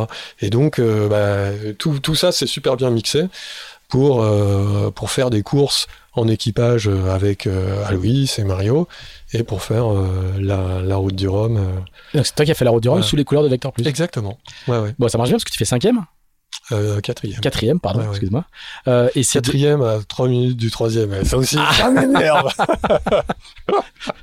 donc ça marche bien quand même. Ouais, ouais, ouais, c'est pas, pas, pas anecdotique de faire, de faire un, quasi podium sur la route du. Rhum en, en classe 40 euh, en, en- en Ouais. 2010. Est-ce que c'est là que, est-ce que c'est ça qui, qui, qui- est-ce que c'est le ferment ou les, ou les racines de, de la, de la saga Mac 40 Parce que le premier Mac 40 sera pour Aloïs Claquin, Ah bah, si je clairement. me- Ouais, ouais, c'est sûr que ça nous a tous, un, tous un peu boosté. Euh, Claquin, il, a, il a donc euh, euh, mis un pied dans la classe 40, ça lui a aussi beaucoup plu. Et, euh, et donc avec, euh, avec Vector Plus et, ou, ou une boîte affiliée, on a démarré un projet qui, qui, a, qui a été le, le premier Mac. Et alors, le premier Mac, il est très différent de- de- des classes 40 que tu as dessiné euh, Oui. pour l'Italie. Oui. Enfin, c'est un dragster. Moi, je me souviens euh, Ouais. très très bien de, le voir, Ouais, ouais. de vous voir arriver euh, de mémoire au mondial classe 40 euh, Mhm. à Bénodet, un truc comme ça. Euh, et le bateau, il plane. Ouais, Enfin, je veux dire, c'est une planche à voile, quoi. Ou un dragster. Ah Comment il s'appelle le Daisy, Daisy Temple. Daisy Temple. Ouais, et on vous voit là-dessus, on se dit, mais qu'est-ce que c'est que ce truc-là? Ouais. Ah, c'était, c'était C'est une révolution, ce bateau. Absolument génial, cette régate. Je crois qu'il y avait 12 courses, on a dû en gagner 11 Un et, truc comme ça. et finir 2 à la 12e, quoi. Ouais, c'était, c'était fabuleux. Le bateau, il, il, est, il Ouais. introduit une vraie rupture dans le. Dans le, dans Ouais, dans le- Alors, la classe Ouais, 40 est très jeune, hein. Elle, a, elle, a, elle a 4 ou 5 ans, même, pas, quoi. Ouais, ouais. Bah, c'est, c'est, c'est un bateau qui a bénéficié de plusieurs choses. Déjà, il a bénéficié d'une, d'une construction euh, aux petits oignons euh, par Nicolas Grelot Chez au JPS, euh, donc c'était un bateau très bien construit. Euh, c'était aussi un, bateau euh, qui a profité quelque part de, ma progression aussi en tant qu'architecte naval, une meilleure compréhension des équilibres, des carènes, etc. Et puis, en gros, j'avais livré le, le, le, les plans de forme juste avant le départ de la route du Rhum, je crois, à peu près. Je me rappelle finir euh, les dernières, euh, les derniers, euh, les dernières modifs à Saint-Malo dans ma chambre d'hôtel, Ah ouais. juste avant de prendre le départ, tu vois, et euh, livrer les fichiers de forme à, à Nicolas. Et puis je suis parti faire la course. Et pendant la course, je notais plein de trucs. Ah oui. Et, et donc du coup, pendant la course, j'ai pu finalement prendre plein de bonnes idées sur toute l'ergonomie, l'ergonomie du cockpit, euh, du roof, euh, du cockpit et tout ça. Et là aussi, on est arrivé sur ce bateau-là avec euh, un concept qui était relativement innovant, avec une, une vision de l'intérieur vers l'extérieur. Ah, Il y, a, y, y ce premier roof avec ces hublots Oui. qui permettent de voir vers l'avant. Jusque-là, c'est ouais. pas le cas. Jusque-là, les roofs, c'est des, c'est des Oui. panneaux latéraux. Et puis, voilà. les, les hublots de roof, c'est que des panneaux latéraux. On voit, on voit pas devant. Quoi. Exactement, ouais. Donc euh, voilà, ça c'était un truc. Donc là, on- il- le, le, Mac 40, c'est, il bénéficie directement de ton expérience. euh, Enfin, là, c'est planche à dessin, Ouais. terrain oui. et retour terrain. Et du coup, t'as, modifié le plan de forme en rentrant ou pas? Tu lui as dit, euh, ah, Ah finalement, bah non, non, non, c'est non, c'était c'était parti. Mais par contre, l'ergonomie. le moule de coque était parti, ouais, mais tout- par contre, on ouais. j'avais pas fait le- encore le, le pont, etc. Et donc, euh, et, et en ça, ce bateau-là, il, il était assez intéressant quelque part parce qu'il il profitait de, de ces deux, deux expériences accumulées. Quoi. Alors ça va devenir une saga le le le, Mac hein, euh, parce que là on en est à la version 5. Alors je crois, Oui. crois qu'il y a des sous-versions quand même. Je, je, je- Oui. je- c'est c'est de la série mais quand même qui peut être bien customisé. Donc il y a peut-être des il y a peut-être des sous sous sous. Euh... C'est pas des, non, c'est pas des bateaux de série. Non, quand je dis de la série, c'est que dans un moule, on fait plusieurs, euh, Oui. on fait, on fait, on fait plusieurs bateaux. Et Ouais, que du coup, tu vas, tu peux pas changer la carène. Mais après, je pense que chaque client peut décider de certaines modifs euh, Ouais, qui, ouais. Ont, qui ont, qui ont un coût. Mais il y a une partie des éléments qui restent, euh, Oui. qui restent. Mais je crois qu'il y a des, il y a des qui, qui reculent, il y a des, euh, voilà. Par contre, il y a cinq versions de carène différentes. Ouais, tout à fait. Ouais, ouais, il y a, il y a des carènes différentes et puis. euh, Mais à la base, on, on part de la même, euh, du, du Mac 40 original. Il y a plus de 10 ans, quoi. ouais, ouais, ouais, ouais. C'est une itération? Ouais, ça a été une itération, c'est-à-dire qu'on a fait euh, euh, trois, trois premières carènes, donc le, le premier Mac, euh, qui était un bateau puissant, euh, mais pour les critères d'aujourd'hui, euh, finalement relativement peu. Et puis après, on en, on en a fait une, une évolution assez substantielle en, en changeant assez franchement les ballasts, le gréement, euh, la quille. Et, la- la quille- tout au long de sa carrière, la qui recule, le mât recule. Ouais, ça a été, En un, gros, peu, ça a été un peu une constante qui a été finalement de, de reculer les poids et de globalement privilégier euh, les vitesses euh, au reaching bas, les vitesses au portant. Ça, ça a été une constante en fait. Et hum, voilà, donc au début ça a été une, on va dire une évolution euh, euh, graduelle euh, jusqu'à ce qu'on fasse le Mac 4 qui lui était euh, un SCO. Donc là ça c'était une, une évolution un peu euh, un peu plus Un peu plus euh, radical. un peu plus brutal, ouais, un peu plus radical. Et, et donc le Mac 5 qui lui aussi de nouveau une évolution euh, plus plus graduelle. Euh, voilà. Donc le Mac 5, c'est la dernière version? Oui. Et c'est Luc Berry qui a fait son, Oui, Qui a fait Luc, pre- Luc le- le- Berry, la première version, hein. euh, Luc Berry et Alberto Bona. c'est ça. Voilà. Et aujourd'hui, d'après mes calculs, Ouais. euh, il y a 24 classes 40 cinémanuaires qui ont navigué ou qui naviguent, qui sont sortis d'un chantier en tout cas. D'accord. Et, et, et, euh, et 24 protos en 1650. Pas mal. Tu, tu connais pas tes stats, hein. Je suis allé sur histoiredesalpes.com. Non, hein, c'est mais c'est ouais, assez ouais. simple. hein. Après, moi, ce qui me branche, c'est les futurs bateaux. Bah oui, C'est ouais, oui, mais ils bénéficient tous. euh, Ouais. Le 25e classe 40, Bien il va bénéficier des, des, Ouais, des- ouais, des ouais. 24 précédents. Ah oui, parce oui, qu'on voit bien le, le- la, Oui. le- justement le, le côté 100 fois sur le tir remettre ton ouvrage qui fait que le, euh, les bateaux, euh, les, ba- les bateaux évoluent et se, et, et se peaufinent euh, au fur et à mesure. Tu, tu, pendant tout ça, tu continues à dessiner des mini. Enfin, je veux dire, te- te- Mhm. Quand je disais que tu étais au cœur de l'actualité, le, les, les images euh, un peu incroyables du mini qui vole de, de Caroline Boule, Mhm. euh, c'est un plan. Euh, d'ailleurs. Ouais, ouais. Ouais, alors il y a eu quand même une grosse phase où euh, j'ai pas, j'ai pas eu d'activité en mini transat euh, pour plein de raisons. En, en particulier parce que finalement il, il se construisait très peu de Très peu de bateaux. proto, ouais. Donc il y a eu une période de disette un peu comme ça euh, qui qui a fait suite euh, au, au bateau de, de, David Raison qui a vraiment un peu bousculé euh, les idées euh, euh préconçues. Et en fait, je crois qu'il y a plein de gens qui, se disaient mais merde, qu'est-ce qu'il faut faire? Est-ce qu'il faut vraiment faire un SCO? Est-ce qu'il faut pas faire un SCO, etc. Et pour mémoire, en 2011, c'est en 2009, 2009 je crois. Hein. David, si tu nous écoutes, je crois que c'est 2009, il arrive, il construit, il construit le Magnum, le 747, et il gagne tout avec, et notamment la Transat. Euh, on est en dessiné, construit le bateau et couru même sur le bateau. Là, c'est le, le tri. Il gagne en 2011. Il gagne en 2011. Ouais, il, il, en soit en 2009 et il gagne en 2011. C'est ça. Mm. Et, et euh, effectivement, c'est pas qu'il assèche le marché, mais bon, on se dit, euh, ce, bateau-là va tout dominer et, c'est compliqué de c'est compliqué de prendre le même risque quoi. Lui, il avait fait en tant que presque architecte constructeur. je, je pense que ça s'est fait pas tout à fait comme ça. Je pense que il y a plein de gens qui, à tort, euh, se sont dit ah non c'est pas possible c'est ça, un bateau mm. comme ça euh, on, veut pas ça finalement. Et ça le, le côté esthétique a, freiné beaucoup de gens. Ouais le, côté euh, juste de fait de ne pas être habitué d'avoir quelque chose de très différent et qui heurtait un peu les, les idées préconçues quoi. Et alors que c'était une super idée et qu'il fallait y aller sans, sans relâche Enfin bref, donc euh, j'ai eu un petit trou euh, dans la production des 650 et là je suis vraiment content parce que ça, ça redémarre. Donc ça redémarre avec le projet de, Caroline qui est qui a un projet euh, avec euh, avec euh, son compagnon Benoît Marie Benoît Marie aussi et, qui est un qui a un bateau vraiment vraiment sympa et puis aussi il y a un bateau qui a été mis à l'eau il y a deux mois qui est un bateau qui a été construit en, en Espagne, en Espagne hein, ouais. voilà qui est tout rouge hein, mémoire ouais c'est ça pour un pour un skipper un jeune skipper espagnol qui va qui va venir année en, en Bretagne et puis se confronter au et là on est dans le bateau volant hein. Euh, sur le bateau de Caroline, oui, clairement. Foil, foil euh, euh, safran à, Là, on est dans. Ça a été, ouais, ça a été vraiment un bonheur avec eux parce que on n'a pas, on n'a pas tourné autour du pot lors du brief. C'est que, en gros, ils sont venus me voir, ils m'ont dit bon, qu'est-ce que tu penses Et moi, tout de suite, je leur ai dit bon, ben, ok, il faut y aller banco, il faut faire un bateau qui vole et puis, et puis y aller à fond. Ils se sont dit ah ben ça tombe bien, c'est aussi ça qu'on pense. Donc euh, on avait une convergence de vues euh, qui était parfaite et, et c'était euh, c'était un bonheur de, de, bosser sur ce projet et un bonheur de, de faire les premiers tests et tout ça qu'on a fait là juste à côté à Lorient. C'était c'était vraiment sympa. Bon les images sont incroyables hein. Le bateau vole haut. ouais, le, bateau, est incroyable. Bon, est-ce que ça marche sous pilote? Et Ça marche sous pilote. Ça marche Donc on peut aller dormir en volant en mini. Oui, bah après. Faut... Dormir tranquille, peut-être pas, mais on peut dormir. Faut pas non plus, euh, on n'est pas des vendeurs de cravates, hein, faut pas non plus euh, vendre un truc qui va pas se faire. C'est-à-dire que ce type de bateau, euh, c'est quand même des bateaux un peu un peu difficiles à, naviguer. C'est sûr que voler, c'est plus difficile que, que de flotter, donc c'est des équilibres plus, plus précaires.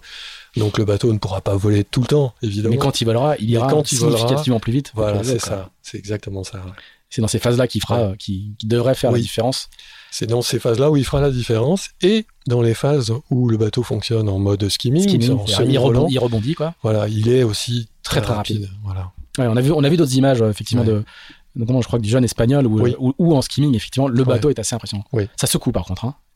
Et on le voit même physiquement lui, euh, on le voit. Euh, va faire faire des, du gainage à la salle quoi. Hein. Exactement. Euh, bon, ce que connaissent bien les les, les, coureurs en, en, je, je, je, refais un petit flashback. Euh, euh, dans ces années-là, là, tu vas aussi, euh, tu vas continuer à courir, à beaucoup courir.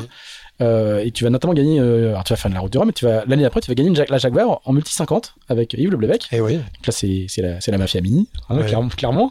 et c'est, c'est ta seule incursion dans le, dans, dans le monde, dans le monde du multicoque. Alors je disais, quand on a, j'ai préparé le, cet épisode et quand on a discuté juste avant, tu as dessiné un classe A, ce que je savais pas du tout. Oui. Donc faut que tu nous expliques un petit peu ce que c'est qu'un classe A et, comment tu as eu l'opportunité à la fois de faire un classe A et, et, naviguer avec, euh, avec Yves et les, et les, souvenirs que tu regardes. Ouais, ouais, bah, c'est deux projets euh, très, très différents. Moi, je disais, c'est ma rubrique multicoque. Ouais, ouais. Ah, bah, alors, dans la rubrique multicoque, en, en premier, il y a ma rencontre avec euh, Antoine Coche qui était euh, le skipper de Sopra, avec lequel j'ai pas mal navigué. À l'époque, un Norma. Hein. Ouais, ouais, en 2006 et 2007 euh, sur sur son Norma. Donc ça, ça a été euh, mes premiers pas en multicoque. Hein. Ah, très bien. Donc Antoine Coche, hein, qui aujourd'hui a dessiné, a co-dessiné avec une conque, le bateau et Arca Paprec, Paprec Arca, je sais plus, de Yann Richaume, et le, nouveau For People de Thomas Ryan. Voilà, c'est ça. Donc, ouais, ouais, c'est excellent. Donc j'ai fait euh, toute la saison. t'as fait le Norma quoi. Ouais, toute la saison 2007. C'était des jeunes quoi. Hein, c'était des. Qui était une petite saison en 2007 parce qu'il y avait eu. C'était la fin, oui. Ouais, c'était un peu la fin. Mais malgré tout, euh, on se battait contre euh, Groupama 2, contre Banque Populaire, euh, et il y avait encore aussi euh, Gitana. Donc c'est bon, certes il y avait peu de bateaux, peu de courses, etc. Mais de mémoire, Antoine avait fait un, équipage assez, assez jeune en plus. Hein. Oui, oui, oui, oui, ouais, ouais. Il y avait un équipage assez jeune et. Et c'était très sympa, quoi. Antoine est quelqu'un de, super, super ouvert, vachement, vachement brillant, vachement intelligent. Et, c'était, c'était très, très sympa de découvrir euh, l'Orma avec lui. Donc ça, ça a été ma première expérience de, multicoque. Et puis, euh, effectivement, après, il y a eu euh, une saison avec Yves Leblévec. Donc c'est 2011 2011, ouais, qui a été absolument génial. Euh, où, on avait euh, fait donc les, grands prix euh, multi 50, puis la Transat Jacques Vabre. que vous gagnez donc? Qu'on gagne, ouais, ouais, ouais. Une Transat Jacques Vabre qui avait été assez costaud, avec avec des conditions assez dures, plusieurs fronts bien bien gratinés. Et c'est une super expérience, super expérience, bah, parce que ces bateaux sont fabuleux. Et puis euh, c'était aussi une chouette expérience parce que Yves Le c'est un caractère aussi euh, vachement vachement appréciable. Euh, ouais, donc c'était. Et, ça t'a pas donné l'opportunité de dessiner, de, de, de, de, te de te coltiner à l'architecture Malheureusement, pas encore, mais j'espère que ça va bien. ça devrait pas tarder. ouais, ouais, Et le classe A alors beaucoup. Comment tu te retrouves à, dessiner un classe A? Et le classe A en fait c'est un, c'est un groupement de, de proprios euh, autour du, du, Yacht Club de la Grande Motte qui faisait du classe A, qui avait envie de faire un, un classe A. Euh, dis-nous ce rappelle-nous ce que c'est qu'un classe A, c'est un catamaran? Oui, donc le classe A c'est euh, c'est une classe donc qui définit, c'est une espèce de box rule qui définit ces bateaux très étroits qui font de mémoire 2 mètres 30 de large, 18 pieds de long, donc 5 mètres 50 et, et une surface de toile maximum. Donc les bateaux ont des mâts qui font 9 euh, mètres, euh, donc des, grands voiles avec énormément d'allongement. Les bateaux pèsent 75 kg, très légers. Ah oui. Donc euh, c'est des bateaux. Pas de voile d'avant. Hein. Pas de voile d'avant, donc c'est des bateaux très simples. Des C'était pile, à, c'était pile à la bascule où au sein de la classe A, il y avait de grands débats sur est-ce qu'il fallait passer sur des, des foils ou pas des foils. Donc il y avait des sortes de dérives mixtes, on va dire.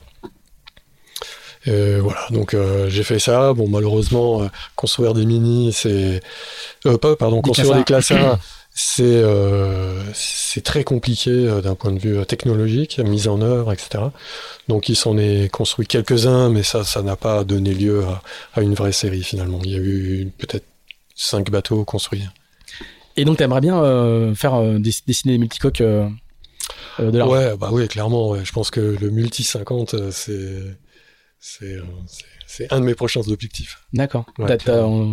On, passe un appel ou t'as déjà des, des, gens qui sont venus te voir pour. Euh... Oh ben oui, j'ai eu euh, déjà plusieurs discussions avec des skippers, ah, mais t'as des idées en tout cas. Ça n'a jamais pu aboutir parce que c'est des projets qui sont quand même assez assez costauds à monter. Hein. Qui commencent à coûter de, oui. qui commencent à coûter cher. Ouais, euh, quand, quand, on est un architecte de monocoque, on mhm. passe sans problème au multicoque ou c'est des savoir-faire séparés, ça réclame d'aller chercher des, des, des nouvelles collaborations? Euh, historiquement, on voit que VPLP a plutôt bien fait la transition du multicoque au monocoque. Euh, c'est vrai dans l'autre sens aussi ou, euh, c'est quand même deux mondes bah écoute, globalement, ça reste de l'architecture navale, donc les principes restent les mêmes. ce qui est important, c'est de bien identifier quels sont les, les, enjeux en termes de performance. c'est de bien comprendre le fonctionnement de ces bateaux-là. Ouais. Très bien. Bon, on, attend de voir avec euh, avec impatience le prochain plan euh, le prochain plan Valueur en, en, multi 50 G. Il y, a, quelques projets qui traînent effectivement. Le, Après, il y a un numéro exclusif sur la classe. Donc, il n'y aura pas de place forcément pour beaucoup euh, beaucoup beaucoup beaucoup de gens. tu vas, je dis que tu, vas, tu vas continuer à courir hein, après la Jacques Il y a la Québec Saint-Malo en classe 40. Il y a à nouveau des Jacques Je crois que tu en as fait 3 4 non? Ouais, ça, hein, largement. Enfin, ces, années-là, tu refais la, la, la, Jacques Vabre en 2013 avec euh, Gaëtan de Murat. Tu l'as refait en 2015 avec Maxime Sorel. Oui. Euh, sur un Mac 40.3. 3. voilà. c'est ce que Mhm. j'allais dire. Ouais. Et vous faites deuxième. Oui. Euh, donc c'est vraiment le, le- le- les, Et là aussi, euh, chaque, na- chaque nav, chaque transat, chaque course, avec un Mac 40.2, Mhm. nourri le Mac 40.3, ça, mar- ça marche aussi à nouveau euh, à chaque fois comme ça? Bah ouais, ouais. ouais. Mhm. Et, et, les, et, les, le- le- par exemple, la rupture euh, que tu évoquais euh, avec euh, Banque du Léman, qui est le, premier, Le premier score. le premier SCO, Ouais. elle vient d'où? Elle vient de, ta, de, de, de, ce que tu avais vu de, de, des projets de David Raison ou de, des neufs que toi t'avais fait? Comment, comment, comment tu t'a- t'arrives à, à convaincre tout le monde de prendre ce risque-là? Bah, en fait, c'est clair qu'avant qu'on fasse ce bateau-là, euh, globalement, on, on était relativement à l'aise par rapport à la concurrence. C'est-à-dire qu'on avait toujours un petit coup d'avance. Sauf que là, euh, Lombard a sorti le premier Lift V1, qui était un bateau qui déjà tendait vers cette direction-là, et qui, était un concurrent très sérieux, un bateau très rapide, bien conçu, etc. Donc on a bien vu que la, concurrence, quelque part, s'est au fait, euh, et était un petit peu plus, euh, comment dire, allait pousser un peu plus les concepts qu'auparavant.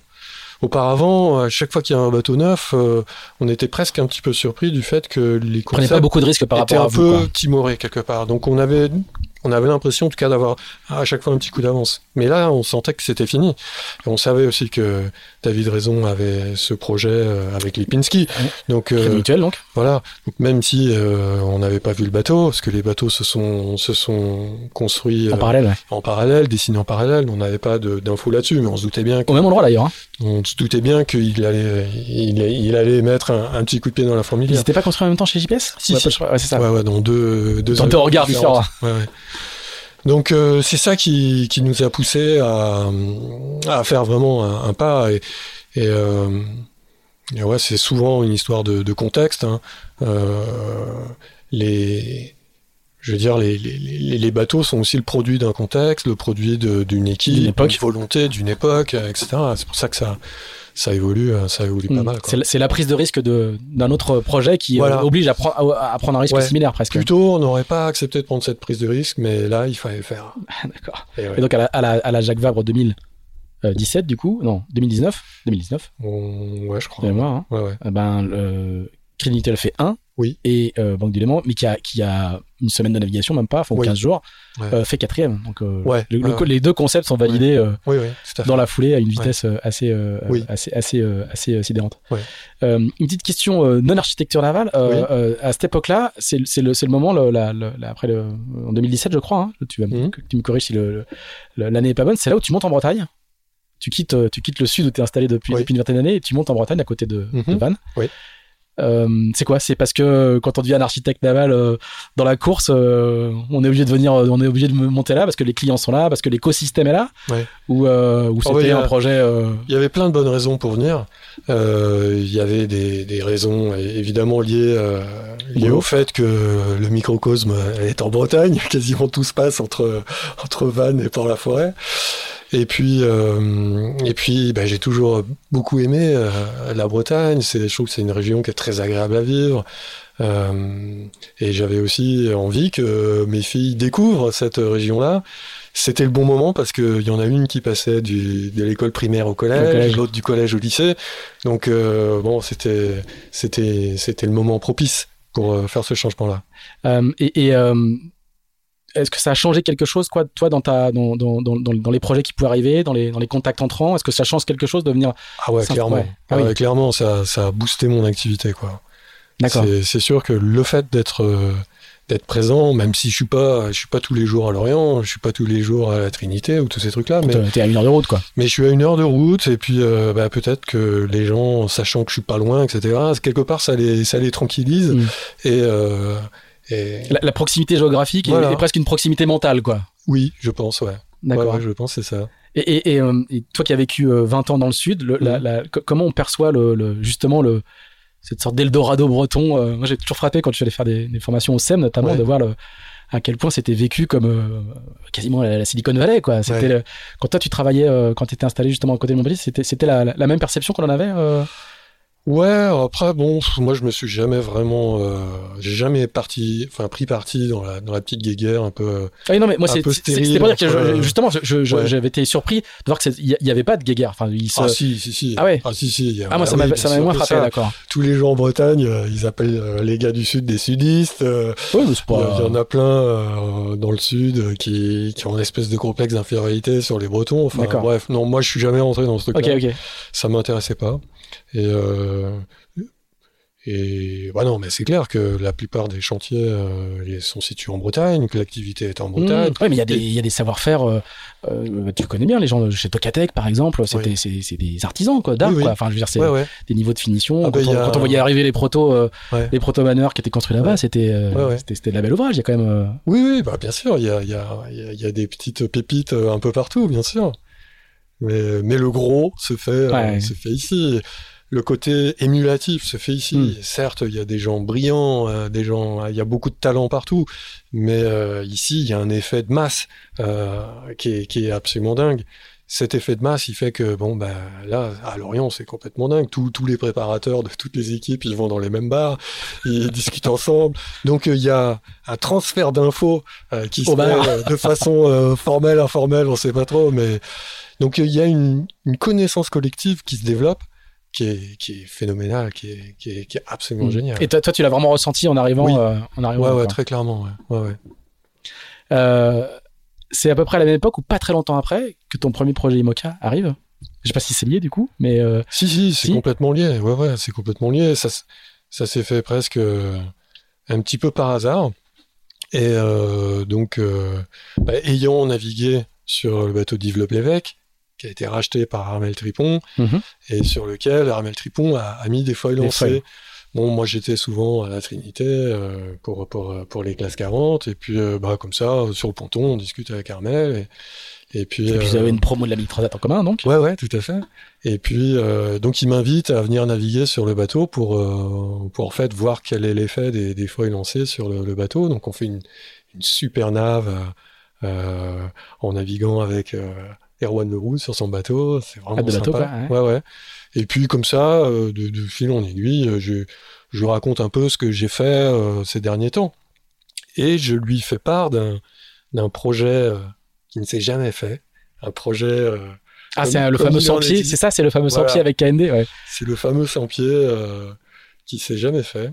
Mais Alors, fait- du coup, non, il faut pas croiser dans notre sol. Raconte-toi un tout petit peu ce que tu peux en raconter. Il y a, sur ce projet ouais. Ah bah, je peux, je peux tout raconter. Bah, vas-y. c'est, un projet intéressant et c'est surtout ce projet-là qui, qui a permis euh, la possibilité de faire tous les autres quoi, derrière. Donc euh, ce projet de, de 100 pieds, c'est un projet qui a été euh, initié quelque part par Ryan Breimeyer. Mhm. Ryan qui est un Américain, un des rares Américains dans la, dans la sphère bretonne, qui, qui a passé pas mal de temps à Port-la-Forêt, à Concarneau. Avec, Chez Bilou, il, euh, il travaillait dans l'équipe de Bilou, ouais. Ouais, ouais, qui travaillait dans l'équipe de Bilou, qui a fait, euh, qui a fait euh, la, La Barcelona World la Race. Barcelona World Race avec Boris Herman, euh, etc. Et qui, euh, qui, qui, qui avait trouvé en fait un, un Franco-américain. Ah, il était, c'est le, c'était celui qui avait loué Oui, l'ancien Groupama 3 entre Oui. le moment où Oui. Banque Populaire devient IDEC. c'est exactement ça, ça. hein. Voilà. Ouais, ouais, tout à fait. Groupama 3 Ouais. devient Banque Populaire. Oui. euh, qui, Loïc Perron gagne la route du Rhum après. Et Oui. il est loué un an Oui. à Renaud Laplanche. Oui. C'est ça? Oui, oui. un, un- un Français émigré euh, aux États-Unis et qui du coup euh, va faire une campagne d'un an avant de le, le, le- le rendre à son propriétaire Voilà. qui du coup à l'époque est euh, Exactement. Joyon IDEC.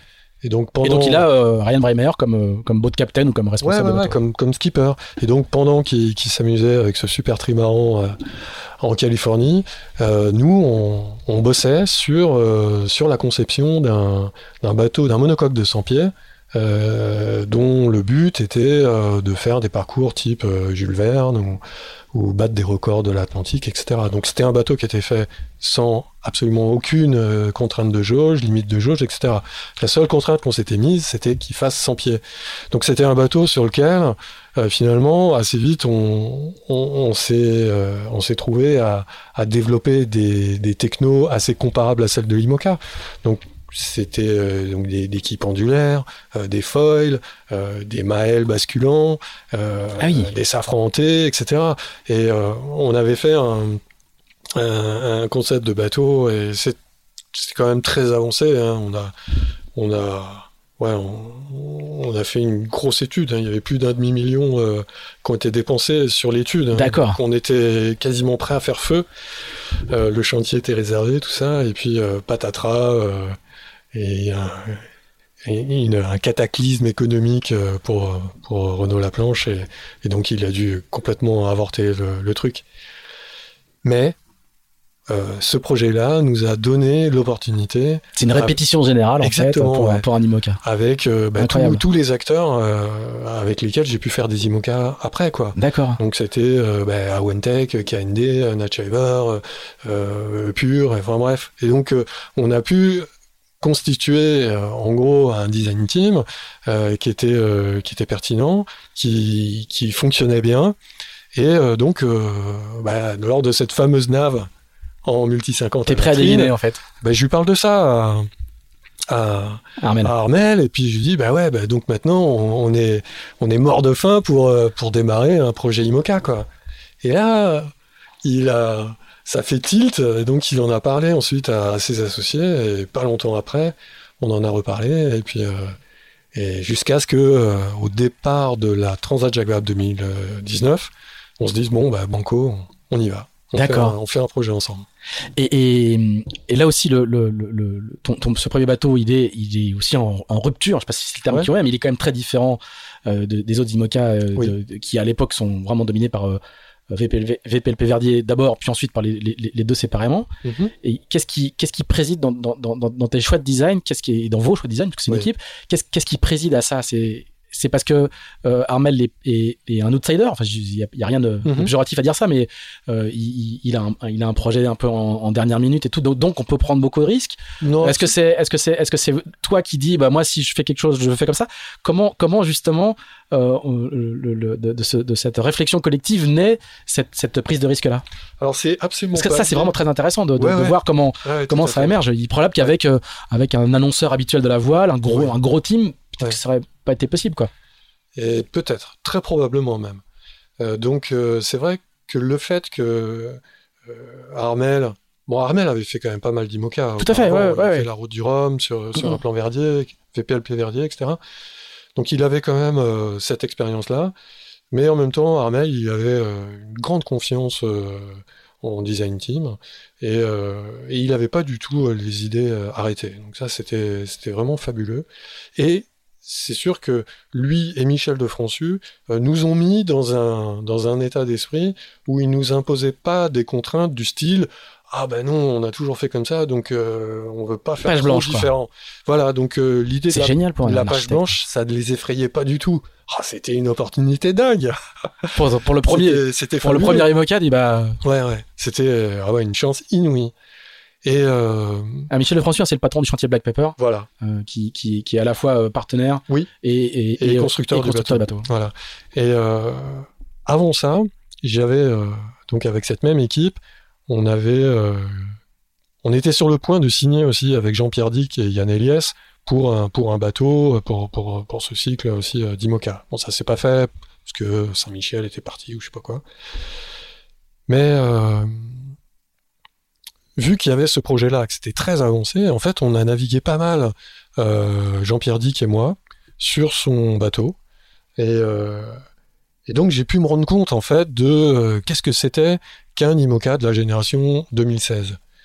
Euh, notamment en naviguant en double au large, le long du Portugal, etc. On s'était fait un convoyage entre la Bretagne et, et Nice. Euh, tu vois, on était. À ta demande quoi, voilà. histoire de On confronter était euh, la planche à dessin et Exactement. la ouais. théorie et la pratique quoi. Ouais, ouais, histoire de, bah, de se dire, bon, bah, ok, c'est quoi l'état des lieux? Aujourd'hui, un IMOCA, c'est ça. Et là, bon, j'avais appris mais énormément de choses sur le comportement dynamique des bateaux, comment ils se comportaient dans la mer, etc.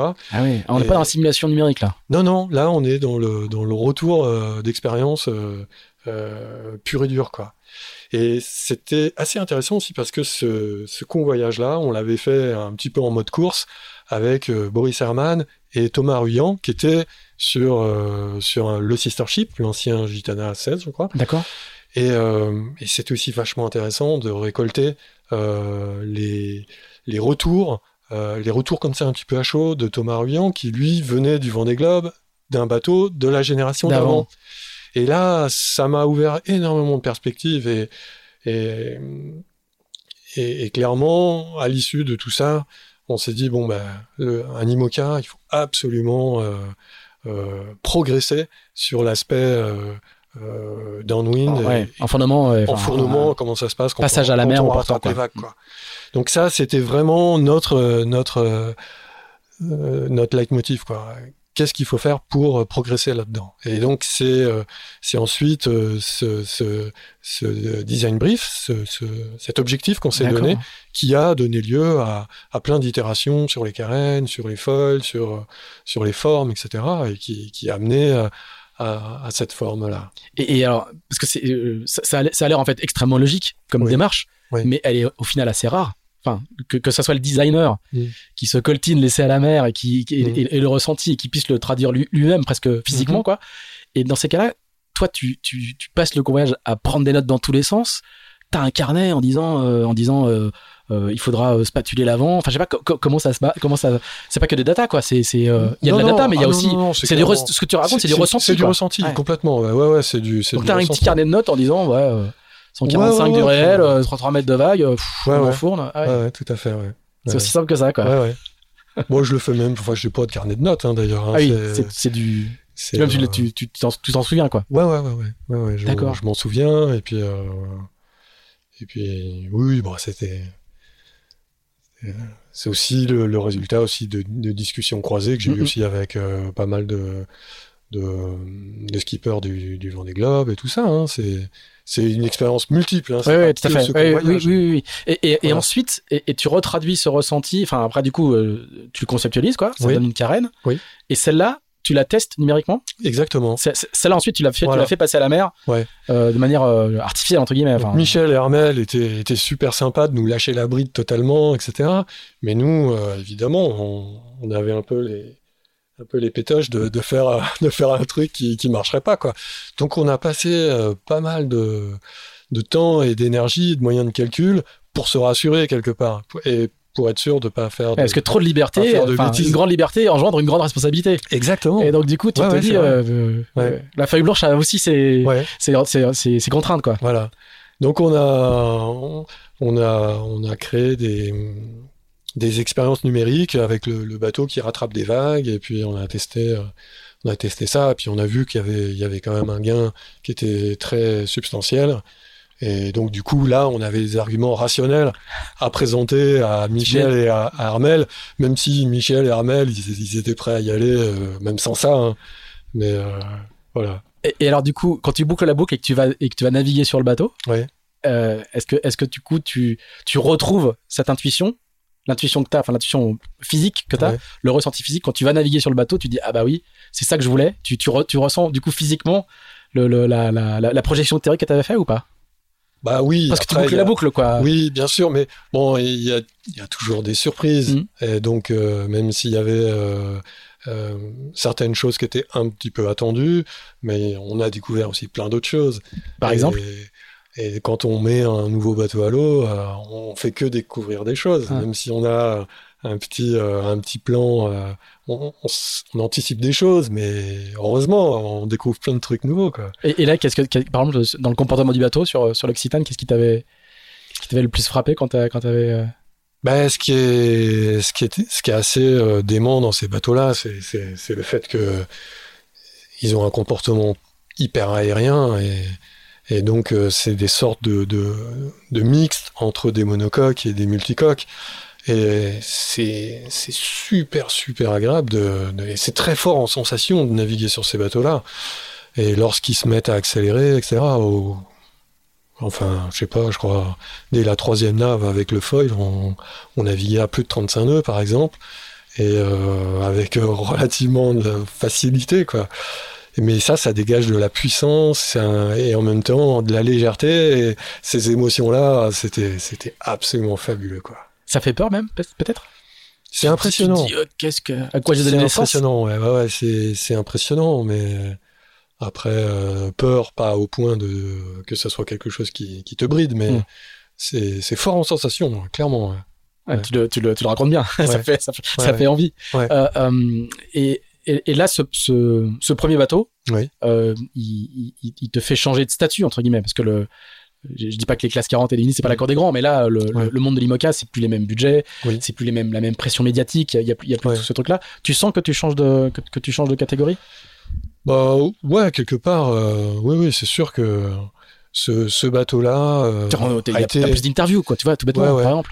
bah, ce bateau-là a été très très bien accueilli euh, par, euh, je pense, par la communauté et par les journalistes et par le grand public, etc. Donc il, il y a eu un, un effet euh, très très positif autour de ce bateau. Et puis il y a une banque image tout de Ouais. suite assez remarquable. Ouais. Ça, ça, ça, ça compte beaucoup. Hein. Ouais. Et puis le bateau a une gueule quoi. Ouais, ouais, tout à fait. Donc euh, tout ça fait que euh, il y a eu une, une spirale positive autour de ce projet euh, qui a été très très agréable. Ça a été des moments assez assez chouettes à vivre. hein. Ça génère des contacts entrants j'imagine. Téléphone Oh. sonne. Ouais, ouais, ben ouais, ouais. In fine, je pense que le, le projet euh, le projet avec Charal, il s'est fait aussi grâce à ça. hein. Alors co- comment comment il y a alors d'abord d'abord il y a d'autres bateaux. Euh, il y a trois bateaux euh, dans, dans, dans les moules de, de, de l'Occitane. Euh, Mais c'est ouais. pas tout c'est pas d'entrée de jeu il y a pas trois bateaux prévus si? Comment, comment Non, non, non, non, non, il n'y a pas, il y a pas trois bateaux de prévus, mais il y avait de l'outillage qui était là, dispo, et, et bon, un outillage, c'est quand même une part euh, substantielle du coût de construction d'un bateau, donc euh, ça vaut pas fort le coup euh, de, de, de mutualiser les, les moules, et puis ça permet aussi de mettre en branle un projet plus rapidement, parce que les outils T'as pas le sillage à construire. Voilà, donc euh, en gros, tu gagnes trois mois sur un, sur un, sur un projet, quoi. Plus, de- plus, de- plus, plus le, Ouais. plus le budget. Et, Ouais, et- ouais. et les autres bateaux, le bateau de Sam Davis d'une part et Oui. le futur bateau de, De Phil Sharp Phil Sharp. Oui. Euh, c'est des bateaux que tu arrives à faire évoluer alors qu'ils sont dans le même moule. Alors tu peux Oui. faire évoluer le plan de pont, enfin Oui. il y a un moule de pont aussi, Ouais, ouais. tu peux faire évoluer euh, d'autres choses, mais la, la carène, euh, tu le- tu t'arrives à la faire évoluer. Alors, et est-ce, qu'elle compte encore beaucoup dans un monde où c'est les foils qui, qui vont faire marcher le bateau? Est-ce que c'est important encore d'avoir une bonne carène? Je c'est une question un peu provoque, C'est mais fondamental. c'est fondamental. Ouais, ouais, c'est fondamental. En fait, certes, le foil, c'est une part non négligeable de la performance, mais ça reste encore des bateaux qui flottent et qui poussent un peu d'eau. Donc, euh, donc en fait, la, la carène a une part très très importante euh, sur, sur les équilibres dynamiques du bateau. Là, on le voit bien, on est abreuvé en ce moment de, de vidéos de drones absolument géniales sur la sur The Ocean Race. Et il n'y a pas photo quand on voit, par exemple, euh, le comportement d'un bateau comme Malizia et, et le comportement d'autres bateaux qui ont été filmés en drone. On, on voit très nettement euh, des différences et des différences qui sont euh, euh, le résultat principalement de différentes carènes. De, de, de dizaines de carènes différents. Voilà, donc la carène, elle, euh, elle, est- elle reste toujours une pièce absolument essentielle Il n'y du il a- puzzle. il y a pas- a que les Non, non. hydrodynamiciens Ouais, qui, ouais. qui- qui ont pris le pouvoir, les architectes l'ont encore. Euh, et, et alors, je reviens à ma question initiale. Oui. Ça, ça veut dire que le, une carène qui, sort d'un même moule, tu peux la faire, tu peux la faire bouger, tu peux la faire évoluer quand même? Ouais, Je crois à que c'est le cas de, de la- du bateau de Phil Sharp, le, le- la, la carène, le moule initial reste à peu près le même? Oui. Et alors, comment tu fais pour, euh, pour, Alors pour le bateau de pour faire de- évoluer une de carène qui sort d'un même moule? Pour le bateau de Phil Sharp, euh, bah, on a découpé euh, 6 mètres euh, du moule à l'avant. Ah oui, d'accord. Et on a, euh, On a fait un nouveau modifié- Voilà, on a modifié euh, l'avant du moule uniquement. D'accord. Voilà. Mais ce qui se fait euh, finalement assez couramment. VNB a été fait comme ça. Il y a beaucoup de monocoques qui ont, été faits oui, euh, tous ceux qui sont issus du, récemment. du, du, qui était fait Ouais. prévu pour, prévu pour, euh, Oui. pour, la, pour la Volvo ont, Voilà. ont eu des évolutions euh, euh, Voilà. au niveau de, de l'étrave. Ouais. Et alors, sans rentrer peut-être dans des, dans, dans des, dans des, dans des choses un peu secrètes, c'est, quoi le, le- la tendance à l'évolution? Pourquoi, pourquoi, tu, pourquoi tu, tu changes 6 mètres euh, à l'avant du, du, bateau C'est quoi il faut, y a, qu'il y ait encore plus de spatules ou il faut qu'il y ait plus de rockers C'est quoi la, la, la, la, tendance? Bah, L'idée, c'était de, de diminuer un petit peu les traînées. C'était de, de faire que le bateau, lorsqu'il euh, lorsqu'il a des phases où il pique un peu plus du nez, lorsqu'il a une assiette un peu plus nez dedans, euh, eh ben, il puisse, euh, il puisse Ressortir. ressortir. avec un petit peu moins de traînée que, euh, que, la, que la première carène. Donc c'est une petite optimisation, on va dire. Globalement, ça va pas vraiment changer euh, La face du monde. le, le comportement du bateau. Alors, on, a, on a vu notamment avec la mise à l'eau. Vas-y, voulais, tu voulais- Ouais, tu voulais- pour, pour revenir en fait sur Ouais. le, le bateau de Sam Davis, euh, c'est un bateau où il y a beaucoup de changements par rapport à l'Occitane D'accord. Parce que euh, c'est un bateau euh, qui, qui a été fait avec la nouvelle jauge. Donc la jauge Très bien. Change tous les quatre ans. Donc euh, Ah oui, après le Vendée Globe. voilà, c'est ça. Et donc, euh, euh, l'Occitane est avant le dernier Vendée Globe. Exactement. Et, et, euh, Et les autres vont, être après. Donc en gros, il y a, il y a beaucoup de changements qui ont été imposés parce que la, la jauge avait changé. notamment la taille des foils. La la taille même. des foils n'est pas la même, donc leur emplanture, les matériaux de construction étaient un petit peu différents, les, les cas dimensionnants pour la quille étaient aussi différents, donc euh, ça paraît des choses un peu euh, anecdotiques comme ça, mais finalement il a fallu euh, refaire pas mal de plans et modifier beaucoup de choses pour, euh, pour adapter ce bateau-là à la, à la nouvelle jauge. C'est un bateau assez différent en fait. D'accord, très bien. On a aussi décalé la quille. Derrière. Voilà. Toujours. Donc, on est obsessionnel. El Figaro derrière le bloc moteur. 20 ans Voilà. d'architecture navale, bah, on a reculé le la quille. c'est aussi simple, simple. en fait. C'est assez simple. Ça pour découvrir qu'il faut, c'est Ouais. mieux pour surfer au portant. Bon bah, voilà. bravo les gars. Euh, euh, du coup, j'ai oublié ma question. J'ai- oublié ma question. Et si ma question c'était euh, et à quel moment ça, c'est des projets pas pas euh, cousins, je veux dire Oui. euh, cousins plutôt, on va dire. Euh, et à quel moment et comment arrive le le, le, le projet Charal? C'est pas faire euh, injure aux, aux trois projets qu'on vient d'évoquer, de dire que quand Charal débarque, euh, c'est pas la même taille de budget, c'est pas la même Oui. taille de team, c'est pas Oui, les mêmes sur le papier, c'est pas les mêmes ambitions. Oui, oui. Comment comment Et comment, chronologiquement, le projet Charal est aussi arrivé avant le projet de Samantha Davis. Voilà, voilà, voilà, Voilà. Alors là, du coup, comment ça se passe? C'est un jour Jean-Yves qui t'appelle, qui dit bon, Ouais, c'est Ça me plaît. C'est Pifou qui m'appelle. Donc, euh, vois, c'est le directeur technique. hein. son, directeur technique qui m'appelle euh, environ euh, un mois avant le départ ou trois semaines avant le départ, Ah, avant du, le départ. du Vendée Globe. Ouais, ouais, Ouais. En me disant, écoute, on a ce projet, euh, on, va construire un nouveau bateau et donc on consulte plusieurs archis. euh, Est-ce que ça t'intéresse? Évidemment, ça m'intéresse. Donc on a. Donc ça, c'est avant. Là, en gros, ils ont vu les images de, de, de l'Occitane. Ils ont pas Ah bah vu. oui, euh, ils ont, ils ont, Ouais. ils ont vu les images. Mais, de la, mais n'a pas, la- la- le Vendée Globe n'a pas eu lieu, quoi. Si, si. Ah ben non. non, non, tu, tu- tu me dis que c'est un an avant le Vendée Globe. Oui, oui, t'as raison. Tu dis que c'est quelques semaines avant le départ du Vendée Globe. Oui, oui, t'as raison. Ouais. Ouais, ouais. Oui, t'as raison. Ouais, tout à fait. Euh, c'est, c'est vrai. Et euh, du coup, euh, du coup, on monte un projet, euh, on fait une offre, et puis, euh, et puis ça les intéresse, et puis on avance. Et là, et là petit quand on fait une consultation d'architecte, alors c'est pas un concours comme dans le Ouais. comme dans l'architecture des bâtiments, Oui. euh, un concours euh, d'architecture où Mhm. il faut arriver avec une maquette. Tu tu présentes des dessins, des intentions, tu dis bah ça pourrait ressembler à ça ou euh, voilà avec qui je vais travailler ou euh, c'est feuille blanche et, euh, et c'est basé sur la réputation? Bah, en gros, c'est présenter l'équipe, les moyens et la philosophie. C'est vraiment ça le, le, le, le, gros, le cœur du truc. Après, effectivement, on peut, on peut proposer des, des dessins, des trucs comme ça, sachant que ça peut être un peu à double tranchant. C'est que, c'est que ça peut correspondre ou pas forcément euh, à, à ce que, à ce que cherche euh, l'équipe ou le skipper en particulier. Non, en général, il n'y a pas de brief. Euh, si, gagner le pour- Vendée Globe quoi. oui, oui, Ah, oui. c'est le même pour tout le monde. sous-entendu, évidemment, c'est le même pour tout le monde. Après, pour en avoir fait pas mal, euh, après ce Vendée Globe-là, j'ai quand même un peu l'impression que, certes, les équipes, les teams font des appels d'offres, Mais, au déjà- final, je pense qu'ils savent déjà ils ont déjà choisi avec qui ils veulent bosser. un petit peu, ouais. Donc, euh, Et alors tu dis ça pour, les deux raisons, à la fois parce que tu as été choisi par, Voilà. par, ouais, par ouais. Charal et à chaque fois parce que d'autres équipes t'ont pas choisi. Exactement. ouais, exactement. Ouais, ouais, ouais, c'est exactement ça. Euh, et, et vous pitchez?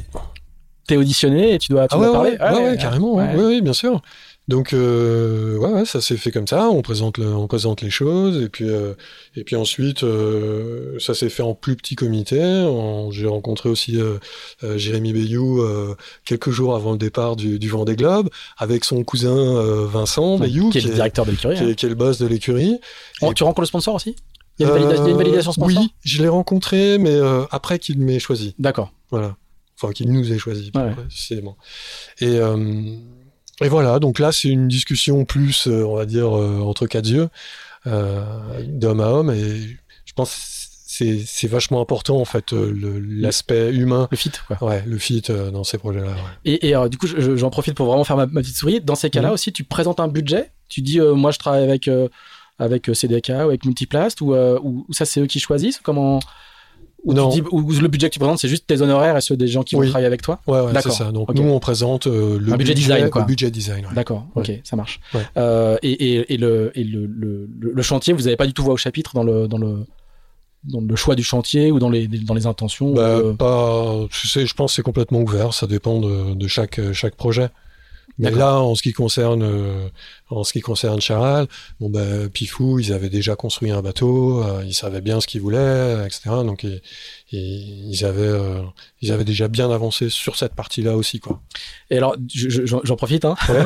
Euh, pour ce qui parle, quand on parle de budget design, grosso modo, peut-être sans rentrer dans les détails, hein, mais, mais le, le, le- le- l'ensemble de l'équipe qui design, donc les calculateurs, euh, les gens qui font la structure, les gens qui font le design, Mhm. l'architecture navale, le, tous- les, tous les gens qui vont travailler autour, les gens qui font le- les hydrodynamiciens, peut-être les Mhm. aéros aujourd'hui, euh, c'est, quoi? C'est, un, pourcentage du budget de construction? C'est des heures que vous facturez? On, on- Ça représente quoi, grosso modo? Alors c'est pas des heures qui sont tout à l'heure, tu as dit euh, les études pour le, pour le fameux 100 pieds, il Oui. y avait déjà 500 000 euros. Oui.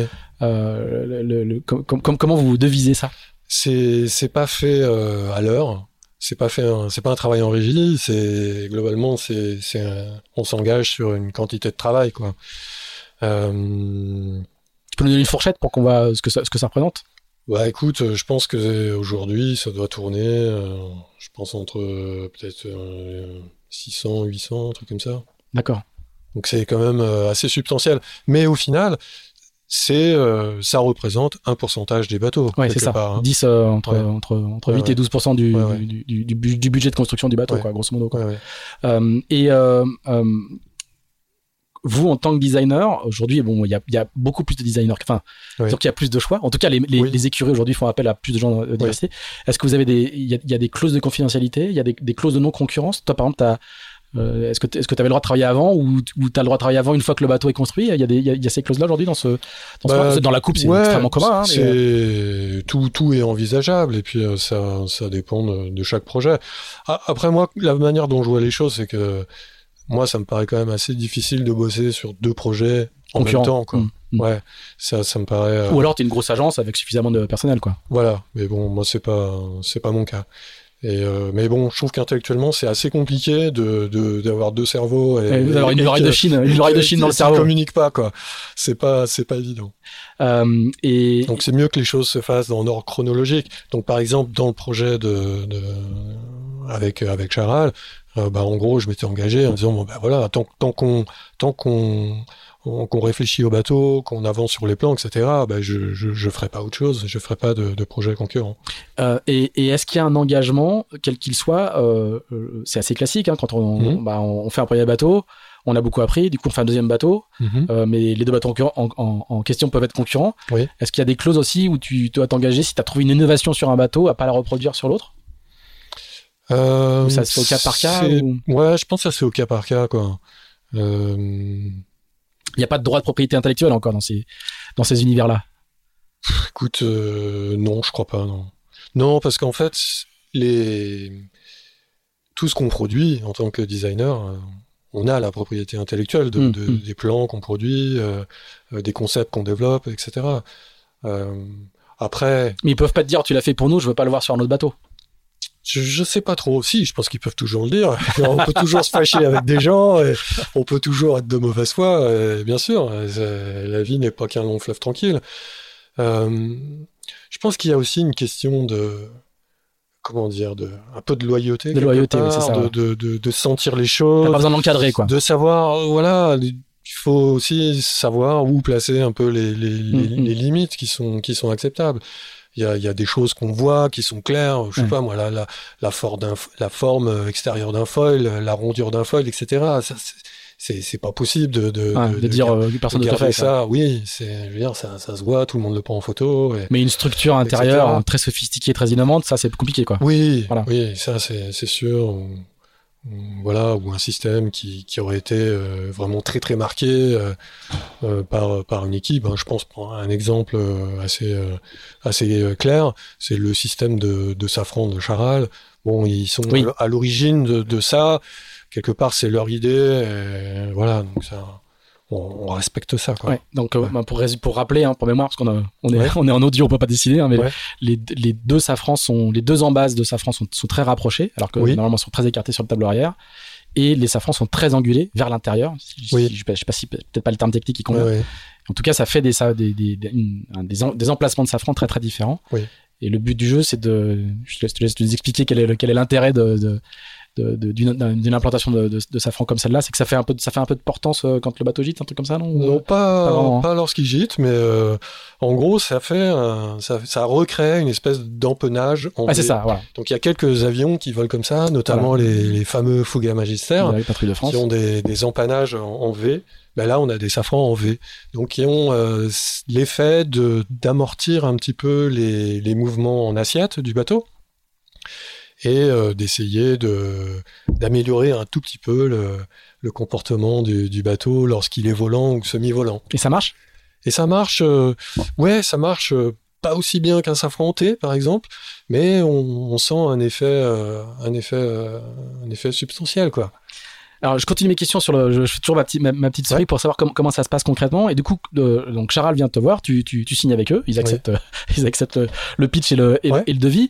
Comment ça marche concrètement? Il y a des réunions euh, hebdomadaires où euh, ils te disent bah euh, nous on a ces idées là, qu'est-ce que t'en penses? Là vous échangez et puis ok d'accord. Donc la semaine prochaine on se revoit et t'as avancé sur cette partie là. C'est aussi simple que ça ou où il y a des des longues heures d'enfermement où tu réfléchis tout seul euh, Raconte-nous le, le- la, Bah, Il y a un peu les le- la, substantifique moi du travail Ouais. d'archi. Il est pas tout seul devant son ordinateur tout le temps. Quoi. Non, non, non, bien sûr que non. Mais non, et encore une fois, c'est un travail d'équipe. Exactement. C'est un travail Et d'échange, de, de, de brainstorming quoi. et d'échange et de brainstorming. D'autant plus que là, la, spécificité de ce projet Cheral 2, c'est que Jérémy s'est entouré euh, de, personnes hyper compétentes euh, aussi dans son propre design team. Donc euh, Jérémy, il, s'est entouré de, Franck Hamas, de Nico Andrieux, de, Martin Fischer, de, voilà, de gens qui ont des, des vraies compétences en termes de conception. Qui nous ont challengés euh, et avec lesquels on a, on a, on a discuté, etc. Après, sur le déroulé euh, d'une, tu vois, dans le temps euh, d'une étude, on, on organise euh, deux réunions hebdomadaires. Ah oui, Euh, Ah, c'est intense. une réunion qui est plutôt liée à, aux, aspects, euh, aux aspects de performance, donc euh, CFD, VPP, euh, hydro, et puis, et puis l'autre qui est un petit peu plus lié à- au calcul de structure et, et, et à la, on va dire, au- à la, la construction du bateau, quoi. Donc ça, on fait deux réunions À sa périodiques comme solidité et à sa, et à sa vitesse pour, pour, Ouais, pour ouais. schématiser de manière. Est-ce que tu peux euh, nous, nous- nous rappeler ce que c'est que la CFD, les VPP Donc les VPP, c'est les programmes de prédiction de vitesse. Oui. Est-ce que tu peux nous rappeler le rôle que jouent euh, ces, ces acronymes euh, euh, dans, le, dans, le, dans le design euh, naval moderne? Ouais, ouais, tout à fait. Donc euh, le VPP, c'est euh, un acronyme anglais qui veut dire qui veut dire Velocity Prediction Program. Donc c'est un c'est un solver mathématique qui prend en entrée euh, des euh, euh, des coefficients aéro et des coefficients hydro et qui met tout ça qui solve tout ça pour définir une vitesse bateau, une gîte bateau, un, un, équilibre, un équilibre optimum. D'accord, donc c'est un, un programme qui va permettre de dire en fonction des paramètres que tu rentres à l'entrée, à quelle vitesse et à quels angles va le Voilà. bateau. euh. Voilà, donc c'est un solver qui résout euh, l'équation fondamentale des équilibres d'un bateau. Quoi. Ok. Et la CFD Alors la CFD, c'est aussi un acronyme anglais, ça veut dire Computational Fluid Dynamic, donc c'est l'équivalent du bassin de carène euh, numérique. Euh, donc on fait ça euh, pour, euh, pour tout ce qui est dans l'eau, mais on fait ça aussi pour tout ce qui est dans, l'air. ouais, la pénétration du gréement. euh, Voilà, Et, donc, et- et du roof et de la et oui. de tout ça. l'efficience des voiles, du, des voiles combinées au roof, au pont. euh, et- Donc c'est les fameux dessins où vous voyez des zones rouges et bleues euh, Oui. sur les endroits de frottement. Exactement. En gros, hein, je schématise pour. euh, Ouais, ouais. et ça fait partie de. le- de- enfin, c'est des savoir-faire spécifiques d'ailleurs Oui. qui se qui se verticalisent. Il y a des spécialistes de la CFD, des Oui. spécialistes de VPP. Euh, la VPP, c'est cha- chaque chaque architecte travaille avec des spécialistes de, de ça. C'est pas c'est le, sol- le solver est pas universel quoi. Chacun a, Ouais, ouais. chacun a son propre a son propre Oui. programme plus ou Mhm. moins fiable du coup. Ouais, ouais. Euh, donc c'est ça, ça peut poser. Oh, bah, les, les programmes, ils sont, ils sont tous fiables. C'est un solver, c'est bête et con. Hein. Ça prend des données en entrée et puis euh, ça balance quelque chose en output.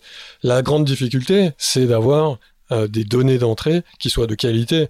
Euh, voilà, c'est c'est le concept. Euh, si tu rentres, si tu rentres un truc mauvais, t'as un résultat mauvais. il y a beaucoup donc de, et tout est simulé numériquement. Il y a, plus de bassin de carène. Euh, Toute l'aéro, toute l'hydro, tout ça est simulé euh, numériquement. Oui. Euh, à partir de, vous faites ces deux, de, ces deux fameuses réunions, euh, une plutôt mhm. performance, une plutôt structure, construction, quoi. Mhm. Et, et, à partir de quel moment, à, à, quel moment, au bout de combien de temps émerge une forme de bateau, quoi? Ouais. Ben, ah, il va y avoir plusieurs, vous allez tester, mais à, partir de. Bah, heureusement... Quand est-ce que ça commence à avoir de la gueule, quoi? Ok. Bah, heureusement, on se fixe des plannings parce que les bateaux, il faut les construire euh, et il faut, il faut, il faut les lancer pour faire des courses, etc. Donc, euh, donc tant mieux, ça nous file un peu des dates butoirs parce que sinon, on pourrait en dessiner, des... on pourrait ne jamais s'arrêter à tourner en rond autour du pot et, et changer à chaque fois. D'où on dit souvent, bah, ce bateau-là, en plus, il y a eu six mois d'études. C'est à ça qu'on fait référence. Hein. Voilà, c'est exactement ça. Donc euh, bah, on tourne, on tourne des carènes et et donc bah, assez vite en fait, tout de suite on a des on a on a des formes de coques. Euh, on commence par ça. Hein. On fait, on dessine des coques et c'est ces coques qu'on passe en, en CFD et, et, ensuite on, en fonction des résultats et de notre objectif, notre objectif qu'on s'est donné au départ, ben on, avance euh, par itération successive en voyant bon bah telle modification sur telle coque, elle a engendré euh, telle et telle conséquence. Est-ce que ça va dans la bonne direction? Oui, bah on continue. Est-ce que ça va dans la mauvaise? Bah c'est que c'est que c'est pas bon et donc il faut reconsidérer les choses.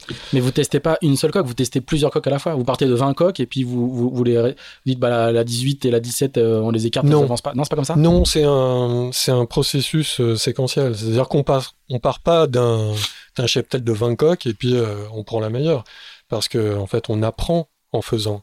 Euh, donc euh, voilà, on va faire deux trois coques et on voit ce qui marche, ce qui marche pas. Et du coup ça, ça, nous donne une idée pour la quatrième. Voilà. Et la quatrième, tu tu elle dit ah, tiens mais si on rajoutait ça, donc du coup t'en as 4, 5, 6. D'accord. Plus une montée en une montée en escalier presque que que qu'un entonnoir quoi. Oui oui tout à fait. D'accord. Alors bon on fait pas que monter, hein. parfois parfois on redescend et donc on, on, est obligé de revenir deux trois steps en arrière, etc. Mais ça fait partie du processus d'apprentissage. C'est que euh, clairement, on, ne maîtrise clairement pas tout. Hein, on apprend euh, beaucoup de choses. Euh, et, et, quand on parle de coq, on parle de coq plus appendice. Oui. évidemment, c'est un coq plus appendice plus mât. c'est un ensemble unique. et au bout de combien de temps, au bout de combien de temps, il y a, vous, arrêtez le choix de la, le choix de, de l'ensemble, quoi? Bah, il y a un moment, il y a un moment, il y a quelque chose qui émerge? Bah, rapidement, il y a quelque chose qui ah, Ce que je te disais, c'est qu'il y a une date butoir. C'est qu'à un moment donné, il faut, on, se fixe déjà. C'est le retroplanning du chantier. Euh, voilà, on se fixe. Mise à l'eau le 14 avril, égal euh, début du chantier euh, le 14 mars de l'année d'avant. Exactement. Ouais, c'est ça. Donc, on, on s'organise en fonction pour euh, pour avoir des, des, des, réunions un peu un peu majeures, si tu veux, où on va faire un état des lieux. Ben voilà, on a exploré euh, tout ça. Euh, ça, ça nous paraît euh, finalement pas très intéressant pour telle et telle raison. Ça, ça nous ça nous plaît. Et ça, on en fait quelques-unes de réunions comme ça avant d'arriver à la à la à, l'élu pour pour voilà pour être sûr d'avoir d'être parti dans la bonne dans la bonne direction. Et c'est un travail régulier où il y a des phases où tout à coup on se dit oh là on a trouvé un truc et là la perf simulée de, de telle de telle carène est très très supérieure et là vous avez accéléré et vous, vous, vous, avez beaucoup progressé et puis après il y a un plateau où c'est du, du, du, petit gain euh, euh, hebdomadaire non, c'est pas c'est pas du petit gain hebdomadaire. Non, ça parfois, comme je ça monte, ça descend. Euh. Oui, oui, oui. Donc parfois on Parfois, il y a des, gains qui sont très substantiels. Parfois, il y en a d'autres qui sont ouais, bof, dans la dans l'épaisseur du trait. Donc euh, non, c'est ça réserve plein de surprises. Ah ouais, j'imagine. Et euh, une fois que le, une fois que le, l'élu est apparu, euh, la, la, nature du travail de l'architecte change c'est-à-dire que, enfin, j'imagine que là, vous, allez, vous allez dans les détails, vous, vous, vous faites les plans. Il mhm. faut faire les plans, faut, faut dresser les plans. Et une fois que vous avez livré la liasse de plans, euh, vous suivez le chantier euh, de manière très très précise ou euh, là c'est un autre corps de métier qui, rend, qui rentre en œuvre ou comment se passe cette, cette seconde phase? Après la phase de conception comment se déroule la phase d'exécution et quel est, quel est, votre rôle à vous dans, ce, dans, dans, cette, dans cette phase-là? Alors avant de faire les plans sur, sur la carène finale, on fait les plans sur des carènes intermédiaires parce que euh, bah, parce qu'il faut euh, définir les concepts de structure qui sont un peu liées aux formes quelque part. Donc quand on sait vers quelle direction on, se, on se dirige, ben, euh, c'est là où on va définir, euh, ben voilà, on va mettre tant de cloisons, tant de longis, euh, on va répartir la structure de telle ou telle manière. Donc on fait des premières boucles sur les devis de poids, et ces devis de poids, ben, du coup, sont réintégrés dans les VPP, etc. Donc c'est c'est un, un processus circulaire, quoi. concentrique. Enfin, c'est une c'est une une spirale en fait. Hein. Donc euh, à chaque fois, on, on part d'un modèle, euh, on fait une boucle à peu près complète, et ça nous permet de faire ce modèle un petit peu mieux, et, et petit à petit, on, on affine, on affine euh, pour, pour arriver au, au, au, dernier modèle, effectivement. Donc ça va être la dernière carène, la dernière structure, et là c'est plus, euh, on va dire, un peu de la, de la production. Le travail d'archi, c'est pas que un travail de dessin de carène. Hein. Donc euh, une fois que la carène est dessinée, ça s'arrête pas là. Il, y, a, encore une euh, multitude de, questions à se poser, de choix à prendre. Et le boulot d'un architecte, c'est euh, d'aider à finalement à prendre les bons choix pour que l'idée de départ, elle, elle reste pertinente et qu'on ait quelque chose de très cohérent, quoi. Euh, ça va jusque évidemment aux discussions sur les voiles, hein, ce qu'on ne sait pas forcément. Hein, ça n'a pas toujours été le cas. Hein, L'intégration euh, globale du, projet se fait de, manière progressive. Euh, et, une fois que, que, ça passe à la phase de construction, puis à mm. la phase de navigation, il y a la phase de développement. et là, comment vous, vous fonctionnez? C'est-à-dire que là, toi, tu as, accès à toutes les datas et tu dis, bah là, à, telle, à telle heure, à tel angle, à telle force de vent, on n'est pas tout à fait, on est bien en dessous des VPP, il y a un problème, euh, vous devriez tester ça. Comment, comment, comment toi, tu, euh, d'autant, que tu es navigant, donc euh, mhm. quel, est, quel est le. Quand tu signes un contrat, d'ailleurs, tu signes pas un contrat, le contrat s'arrête pas à la mise à l'eau, ou 15 jours après la mise à l'eau. Tu, tu continues à, bosser pour eux longtemps après pas forcément. Non, proprement dit, non. En général, les, contrats s'arrêtent. Euh, D'accord. Une fois que les essais. Il n'y a pas d'accompagnement. Euh... Une fois que les essais en mer sont, sont faits. Dans les faits, si, il y en a. Euh, donc euh, là, en ce moment, bah, on fait des réunions avec. avec Charles. pour, pour discuter des, des prochains foils et on discute de plein d'aspects de la performance. après, en ce qui concerne l'analyse de perf et tout ça, eux, ils sont, ils sont vraiment structurés, équipés euh, pour, euh, pour faire ça. Donc, euh, oui, s'il y a des questions, s'ils ont des questions à soulever, ils me les soumettent et, et voilà, mais ils sont, ils sont complètement autonomes là-dedans. Hein. Tu, tu, pourrais être amené à, intervenir dans, dans, dans, des phases de chantier ou d'évolution du bateau, ouais. où, là, là il, pourrait avoir, il pourrait avoir besoin. Donc le développement est quand même reste est, fait souvent est fait en interne quoi. Sauf s'il faut couper les traves et la changer ou, ou changer avec une nouvelle paire de foils. Ok. Euh, j'ai encore une question. Ouais. J'en profite. Hein. Bah oui. euh, à partir de à partir de quel moment euh, euh, je sais pas, je sais pas comment, comment, comment tourner ça, mais toi, dans, on a compris que hmm. vous observiez beaucoup les vidéos des autres, vous ah bah observez, il y a, y a de, ouais, c'est de l'osint, comme on dit aujourd'hui, hein, c'est l'apprentissage, c'est l'information qui est en, libre accès, mais qui, qui, qui, peut être très très riche. Ça peut t'arriver de, de, de, de, de, de, faire de, de leur transmettre des infos entrantes en disant j'ai vu un truc, euh, j'ai vu un truc sur Malidia, mmh. euh, vous devriez faire pareil, on devrait faire pareil pour le prochain bateau. Elle me dit, ou j'ai eu un éclair, ça me suis arrivé cette nuit, ça il faut le changer, euh, ça va pas du tout, ou je sais pas, le, mmh.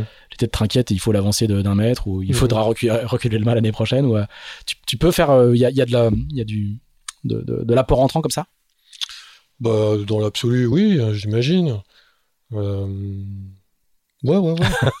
Ouais, j'ai pas, j'ai pas d'exemple, euh, j'ai pas d'exemple précis, mais euh, mais clairement, je pense que là, on, on réfléchit beaucoup aux foils, donc on, on regarde énormément euh, les foils, les foils quand ils sortent de l'eau, qui rentrent de l'eau. Euh, bah, combien de temps ça passe de l'état ventilé à, ah à l'état normal. Donc t'as tout téléchargé en haut def, tu, fais, tu fais des ralentis. Donc on regarde plein de choses, on essaye de, de, de comprendre les choses. Et, mais en général, la réponse, elle n'est pas aussi binaire que, ce que tu viens, mmh. des exemples que tu viens de donner. Euh, non, on va pas changer euh, la position du Non, non, non, c'est pas ça que je veux dire. C'est que, c'est que je veux dire, c'est que euh, toi, tu, tu, tu regardes tellement. Mmh. Ma question, c'était plutôt, est-ce que, est-ce que tout à coup, tu, tu, tu pourrais participer au développement en disant, euh, franchement, les gars, là, il y a une tendance lourde qu'on voit partout. Vous devriez vous y coller. Ma, ma question, mmh. c'est plutôt, est-ce que, est-ce que de toi-même, tu peux faire des apports? Parce que t'observes et t'es toujours en. en ouais, bon, on regarde, on regarde aussi l'utilisation des voiles, les réglages de voiles, les compromis qui sont pris On regarde aussi beaucoup bah, les vitesses moyennes par rapport au champ de vague, au champ de vent, et on essaye de, de, raisonner autour de ces, de ces éléments-là, qui sont effectivement de libre accès, quoi, hein. et pour, pour anticiper en fait les développements des bateaux qui existent ou les développements des, des futurs bateaux. Ouais. Et puis c'est une matière qui bouge euh, euh, en, permanence. En, permanence, C'est ça qui est. Et ouais, ouais, ouais, parce qu'il y a, y a un point qui est quand même super essentiel, c'est-à-dire que euh, à partir du moment où tu fais une petite modification dans l'architecture ou dans un système électronique ou dans un, dans un jeu de voile ou des trucs comme ça, ça peut t'amener à utiliser le bateau différemment. Du coup, exposer le bateau à soit d'autres contraintes ou euh, d'autres retours d'informations. Et, et c'est aussi comme ça qu'on progresse beaucoup. Est-ce qu'il y, a dans, le, dans le, le, comportement du bateau que tu dessines, auquel tu penses pendant quasiment 18 mois, quoi, euh, quand, quand, tu vois le bateau fonctionner, est-ce, est que tu dis tout à l'heure qu'on était toujours surpris? Euh, Là, c'est le cas aussi sur, euh, sur Charles II. Il y a des trucs qui disent Ah, je pensais pas du tout que ça, ça aurait marché comme ça. Ou, bah, sur Charles II, beaucoup moins, parce que la, je veux dire, l'Occitane, c'était, c'était le, le, premier. Ouais, c'est lui qui a fait la rupture. Voilà. Après, bah, sur, sur Charles II, non, il y a, y a, beaucoup de choses qui m'ont, qui m'ont pas surpris sur le bateau. Et on anticipe mieux en fait ce que ça va donner. Ouais, et puis il n'y a, pas la, rupture que, que, l'Occitane avait, euh, avait introduit. Euh, si tu devais faire un, nouvel IMOCA, peut-être que c'est le cas euh, aujourd'hui, mais je, pense je suis pas sûr que tu nous le dirais, tu ferais un bateau qui serait encore différent? Oh bah oui, bien sûr. mais alors du coup, je précise ma question, très très différent. Oh, c'est pas c'est pas encore complètement complètement clair, mais mais il y a, y a plusieurs options sur, sur, sur, sur la table. Ouais. Il y a plusieurs concepts en fait qui sont qui sont très valides.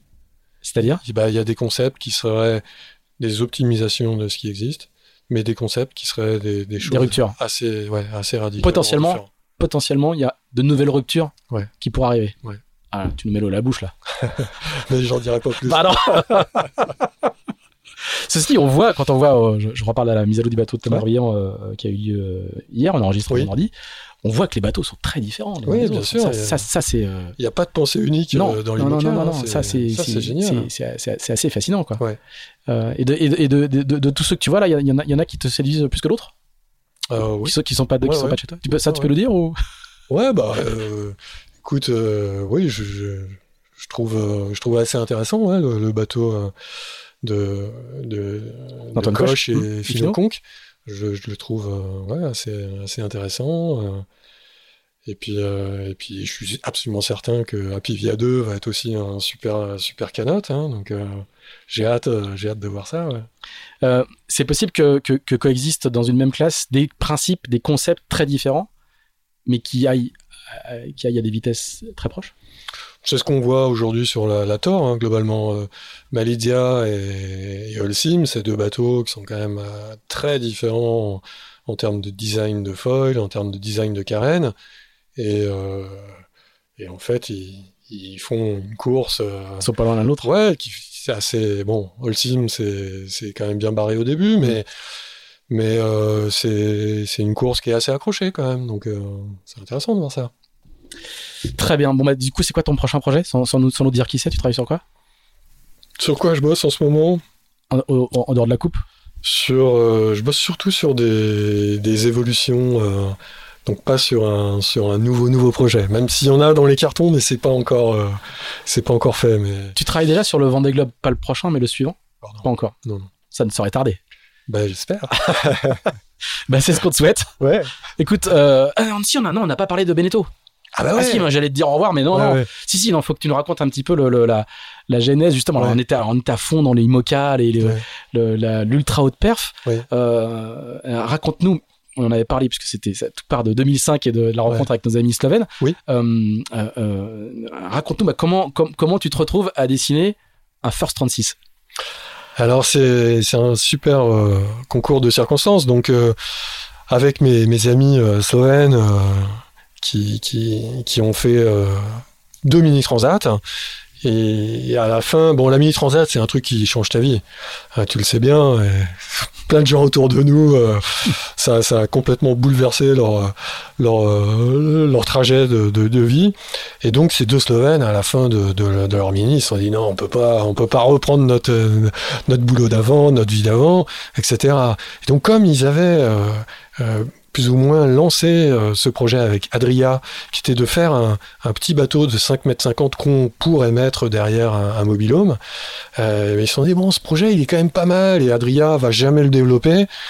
Allez, on récupère ce projet, on le rachète, et on le développe.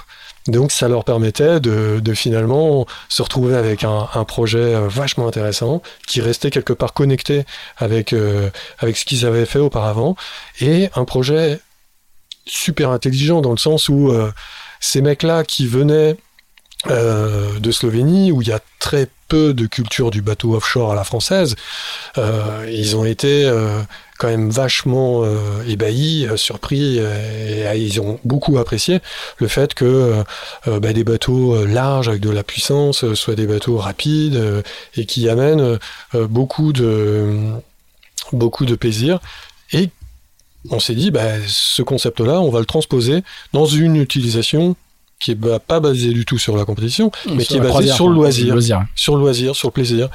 Et euh, donc ça a été vraiment ça notre credo. Et euh, donc on a fait le premier bateau, le Seascape 18. Ils ont créé une marque, hein, ils ont créé un chantier, une marque, etc. Et euh, donc ce premier bateau a, a, pas mal marché. Ensuite on en a fait un, un, 27 pieds, donc un bateau beaucoup plus grand, habitable, et qui était un petit peu un, mouton à cinq pattes, donc un bateau euh, avec une quille relevable, un bateau euh, suffisamment étroit pour qu'on puisse euh, le trimballer partout en Europe derrière une voiture, et un bateau quand même très avec un, ADN commun. Mm. au mini quand même, tu vois, donc, donc un bateau qui plane, un bateau sympa, très simple dans l'utilisation, euh, etc. Ça a été un succès d'estime, mais mais ça a été dur à vendre parce que c'était un bateau compliqué à construire et les gens comprenaient pas forcément tous les intérêts de ce bateau-là. Ensuite, on a fait un 24 pieds et puis euh, comme ça, euh, de fil en aiguille, on a enfin, quand je dis on, c'est surtout eux hein, qu'on, le, mérite leur revient. Ils ont ils ont créé euh, une marque, une image de marque, euh, une communauté autour de ces bateaux qui était vraiment vraiment sympa quoi. Hein. Et ça, ça, ça a beaucoup séduit. Euh, Hervé de Gastinel, qui était le, le, à l'époque, le, le, boss de Beneteau à l'époque.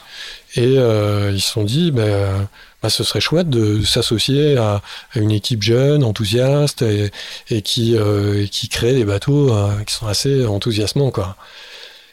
Et en parallèle, euh, Madame Roux voulait relancer le... la, l'héritière Beneteau. Ouais, voulait relancer la saga First, qui a, qui a été à l'origine de tout chez Beneteau quand même, hein, et qui, euh, ouais, qui reste un super souvenir euh, pour, pour tous les aficionados. et, une grande marque de la, de, de je sais pas si on, si on, parle de course croisière, en tout cas de la, en tout cas de la croisière sportive, quoi. Ouais.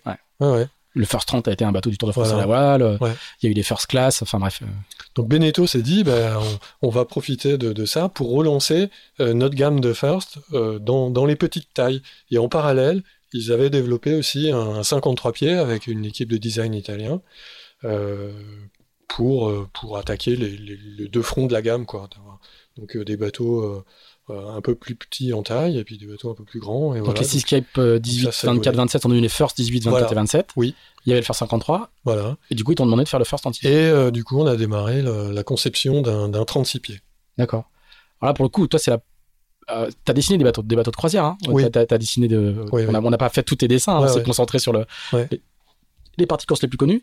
Et là, du coup, quand tu rentres comme ça dans un, dans, dans un constructeur comme celui-là, euh, c'est quoi l'univers de contraintes qu'il y y a, qu'il y a, autour? Là, l'aérodynamo, je sais pas si c'est deux fois par semaine, je sais pas si c'est les, les, les, process de, de, de, collaboration sont très différents de, de ce Non, c'est assez semblable en fait. C'est assez semblable. Euh, ça fonctionne de, de, manière assez semblable. Euh, c'est aussi des univers assez complexes avec beaucoup de contraintes. Les contraintes ben, sont évidemment de réussir à, à faire un, un, produit qui soit industrialisable, mais qui reste un produit excitant, qui reste un, bateau qui apporte des, sensations de, vitesse, de, glisse, etc. Donc c'est c'est un challenge assez assez compliqué hein, parce que parce que des, boîtes comme Beneteau ont, aussi beaucoup de de retours d'expérience. Et donc du coup ils se ils se fixent énormément de, de contraintes sur euh, bah, je sais pas moi l'installation euh, électrique l'installation du système de gaz etc donc euh, c'était aussi plein de plein de choses que je maîtrisais pas vraiment que qui sont que eux maîtrisent parfaitement, euh, mais qui la construction industrielle, quoi. Voilà, qui l'optimisation, ouais, qui était un peu nouvelle pour moi, quoi. Euh, et c'est toi qui as fait l'intérieur du bateau aussi pour, pour le coup tu as peut-être moins d'expérience ah non, non, non, voilà, non là même aujourd'hui on fait appel à un, à un ah designer d'intérieur spécifique quoi. exactement donc mm. là le, le designer euh, intérieur c'est Lorenzo Argento un, un italien euh, qui a fait aussi euh, le styling du roof et de l'extérieur et, et le styling de, de, de, de tout l'intérieur après au niveau des concepts ça, ça a été vraiment développé par, par une équipe commune, surtout l'équipe de Seascape, et un, un design bureau slovène qui s'appelle Gigo, Gigo Design. Et donc, c'était eux qui avaient... qui sont des experts de, du, des caravanes et des camping-cars. Là aussi, il bah faut optimiser l'espace et qui, bon, qui avait aussi un, un, œil, un œil neuf et une vraie expérience à faire valoir dans des petits espaces. Donc toi, tu fais le design de la carène? Oui, moi je me suis occupé de, de pont peut-être et euh... de, de, la carène, euh, des appendices, des équilibres sous voile et, euh, et oui, de, de, globalement de mettre en place les, les on va dire les, les, volumes principaux, le roof, euh, le, le cockpit et tout ça. Euh, et, et, et, ça, c'est des temps de gestation de combien de temps pour, pour faire un, un First 36 ce, ce, projet a été très particulier parce que ce projet a, a, eu pas mal de pas mal de difficultés. Il y a eu la crise du Covid, euh, il y a eu des des remue-ménages au sein de Beneteau. Le patron a changé, le patron a changé, etc. Donc ça a été euh, plus long qu'une gestion. D'accord, ouais, mais, pour des raisons externes, quoi. Voilà, pour, Des, pour des raisons complètement extérieures. Et qu'est-ce que qu'est-ce que ça t'a apporté toi euh, Est-ce que ça t'a apporté des choses sur ton sur ton travail de, de, des bateaux de course? Bah, toutes les toutes les expériences euh, ouais. euh, servent. Après, euh, je, je sais pas exactement aujourd'hui, je saurais pas te dire mm. exactement qu'est-ce que qu'est-ce qui va en ressortir, mais c'est plus dans la démarche, dans l'approche, essayer de trouver des bonnes solutions à des contraintes complexes. Ouais. Après, tu, tu, peut-être que tu travailles pas avec des acheteurs comme il y a chez Beneteau sur les projets de course où, le, où les aménagements intérieurs sont évidemment pas mm. aussi, aussi importants dans, le, dans, le, Ouais. Bon, ça marche plutôt bien parce que je crois qu'il est bateau européen de l'année. Hein. Ouais, ouais, ouais. Voilà, donc c'est... ouais. le bateau est très sympa, ouais. C'est pas mal pour le, pour le branding perso aussi, hein, au passage. Ouais, carrément. Euh, et alors, du coup, dernier point, parce que j'allais aussi oublier de t'interroger là-dessus, il y a le, le, le mini de série en lin. Raconte-nous, oui. euh, raconte ce que tu, ce que c'est que ce, ce projet avec, euh, avec euh, Merconcept. Et Beneteau. Et Beneteau. Donc, c'est Beneteau qui construit. C'est Beneteau, c'est Jeannot. C'est Beneteau. Beneteau. Ouais, ouais. Beneteau construit le bateau euh, à côté de. Je pose la question parce que c'est, c'est la même boîte maintenant. Hein, oui. Ouais, ouais. Mais il y a encore les deux marques. Il y a encore les deux marques. Ouais. Donc euh, au départ, euh, c'est Merconcept qui m'a contacté parce qu'il voulait euh, développer euh, ce, ce, ce projet-là. Donc eux, ils avaient bien avancé sur la partie test matériaux et analyse de cycle de vie. Et puis donc ils cherchaient un, un, architecte naval pour pour dessiner un, un, mini de série. Bon, on a décidé, enfin discuter ensemble en amont quel était le bateau le plus adapté à ce genre de projet. Il se trouve que bah, le, série de mini euh, paraît être vraiment le, format super adapté euh, pour développer une approche un peu différente. Donc on a, on a démarré avec ça. GC Design aussi était euh, dans la boucle en, apportant euh, un peu de calcul de structure. Et puis assez, euh, dans un deuxième temps, mais assez rapidement, Beneteau a, vu vraiment l'intérêt de, de construire les premiers bateaux pour aussi acquérir du savoir-faire parce que c'est des, des, matériaux qu'ils n'utilisent pas de, manière fréquente encore. C'est des matériaux qui vont être amenés à utiliser euh, dans, dans, le futur, futur proche. Donc euh, voilà, bah, mettre au point toutes les techniques euh, d'infusion avec des résines qui, qui sont nouvelles, euh, des fibres qui sont nouvelles, etc. Donc c'est c'est un, un projet laboratoire qui est, qui est vachement intéressant de ce point de vue-là. Le, le, le, le, marché des mini séries est quand même assez encombré. Hein. On voit le, ouais. Il y a, ouais, ouais il y a 40 ou 50, 50 marins en liste d'attente sur la Oui. Mini en particulier en série. Oui. Ça, c'est pas, pas un truc qui vous, qui, qui vous, qui vous inquiète un peu si vous, vous voyez plus loin que ça? Ouais, je pense que il y a des intérêts pour tout le monde. C'est-à-dire que euh, Beneteau euh, développe une techno, euh, va mettre à l'eau des bateaux qui vont être soumis à pas mal de contraintes. On, on va en tirer de l'expérience Ouais. qui va être super intéressante. Euh, mais il faut bien préciser quelque chose, c'est que proprement dit, le bateau ne correspond pas aux critères d'un bateau de série. Ah, parce parce que on utilise des matériaux qui sont pas dans Ah la oui, liste. D'accord, d'accord, d'accord. Tu vois. Donc on est, euh, on n'est pas euh, sensu stricto un bateau de série euh, ouais. en 650. hein. D'accord, ça va pas venir euh, concurrencer le Pogo 4. quoi. Non, non, non, non, non, non, non, non, non. Non, et puis aussi, il faut être honnête, hein, c'est que utiliser ce type de matériaux, etc., ça a un coût Ouais, en, ouais. en poids. hein, Ouais, c'est ouais, que ouais, ouais. les bateaux, euh, bon, on a un delta de poids qui est, qui est de l'ordre de 40, 40 kilos, un truc comme ça. Mais bon, c'est malgré tout, Ouais, ça vaut c'est vraiment, encore de la R&D pour ça vaut pour- le coup d'être tenté, voilà, ça vaut Mm. le coup d'être mis en évidence, et puis euh, bah, on fera, on fera peut-être Ouais, le bilan. le fait qu'il y ait un acteur, an, un, gros acteur Ouais. industriel comme ça, euh, permet aussi probablement de, effectivement de, Ouais, de faire peut-être le, le côté. peut-être ça va aussi aider à faire bouger un peu les lignes au sein de la classe mini. hein, Bon, et c'est un pas. SCO évidemment. Évidemment. A- Quelle question. Il y a plus que ça.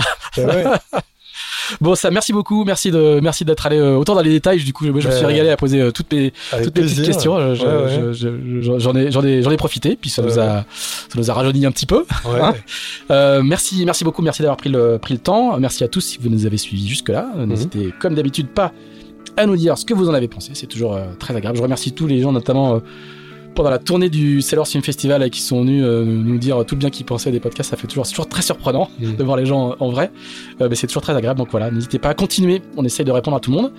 Et puis on se retrouve euh, dans 15 jours et je sais pas encore avec qui. On verra. Ça marche. Merci Salut Sam, salut.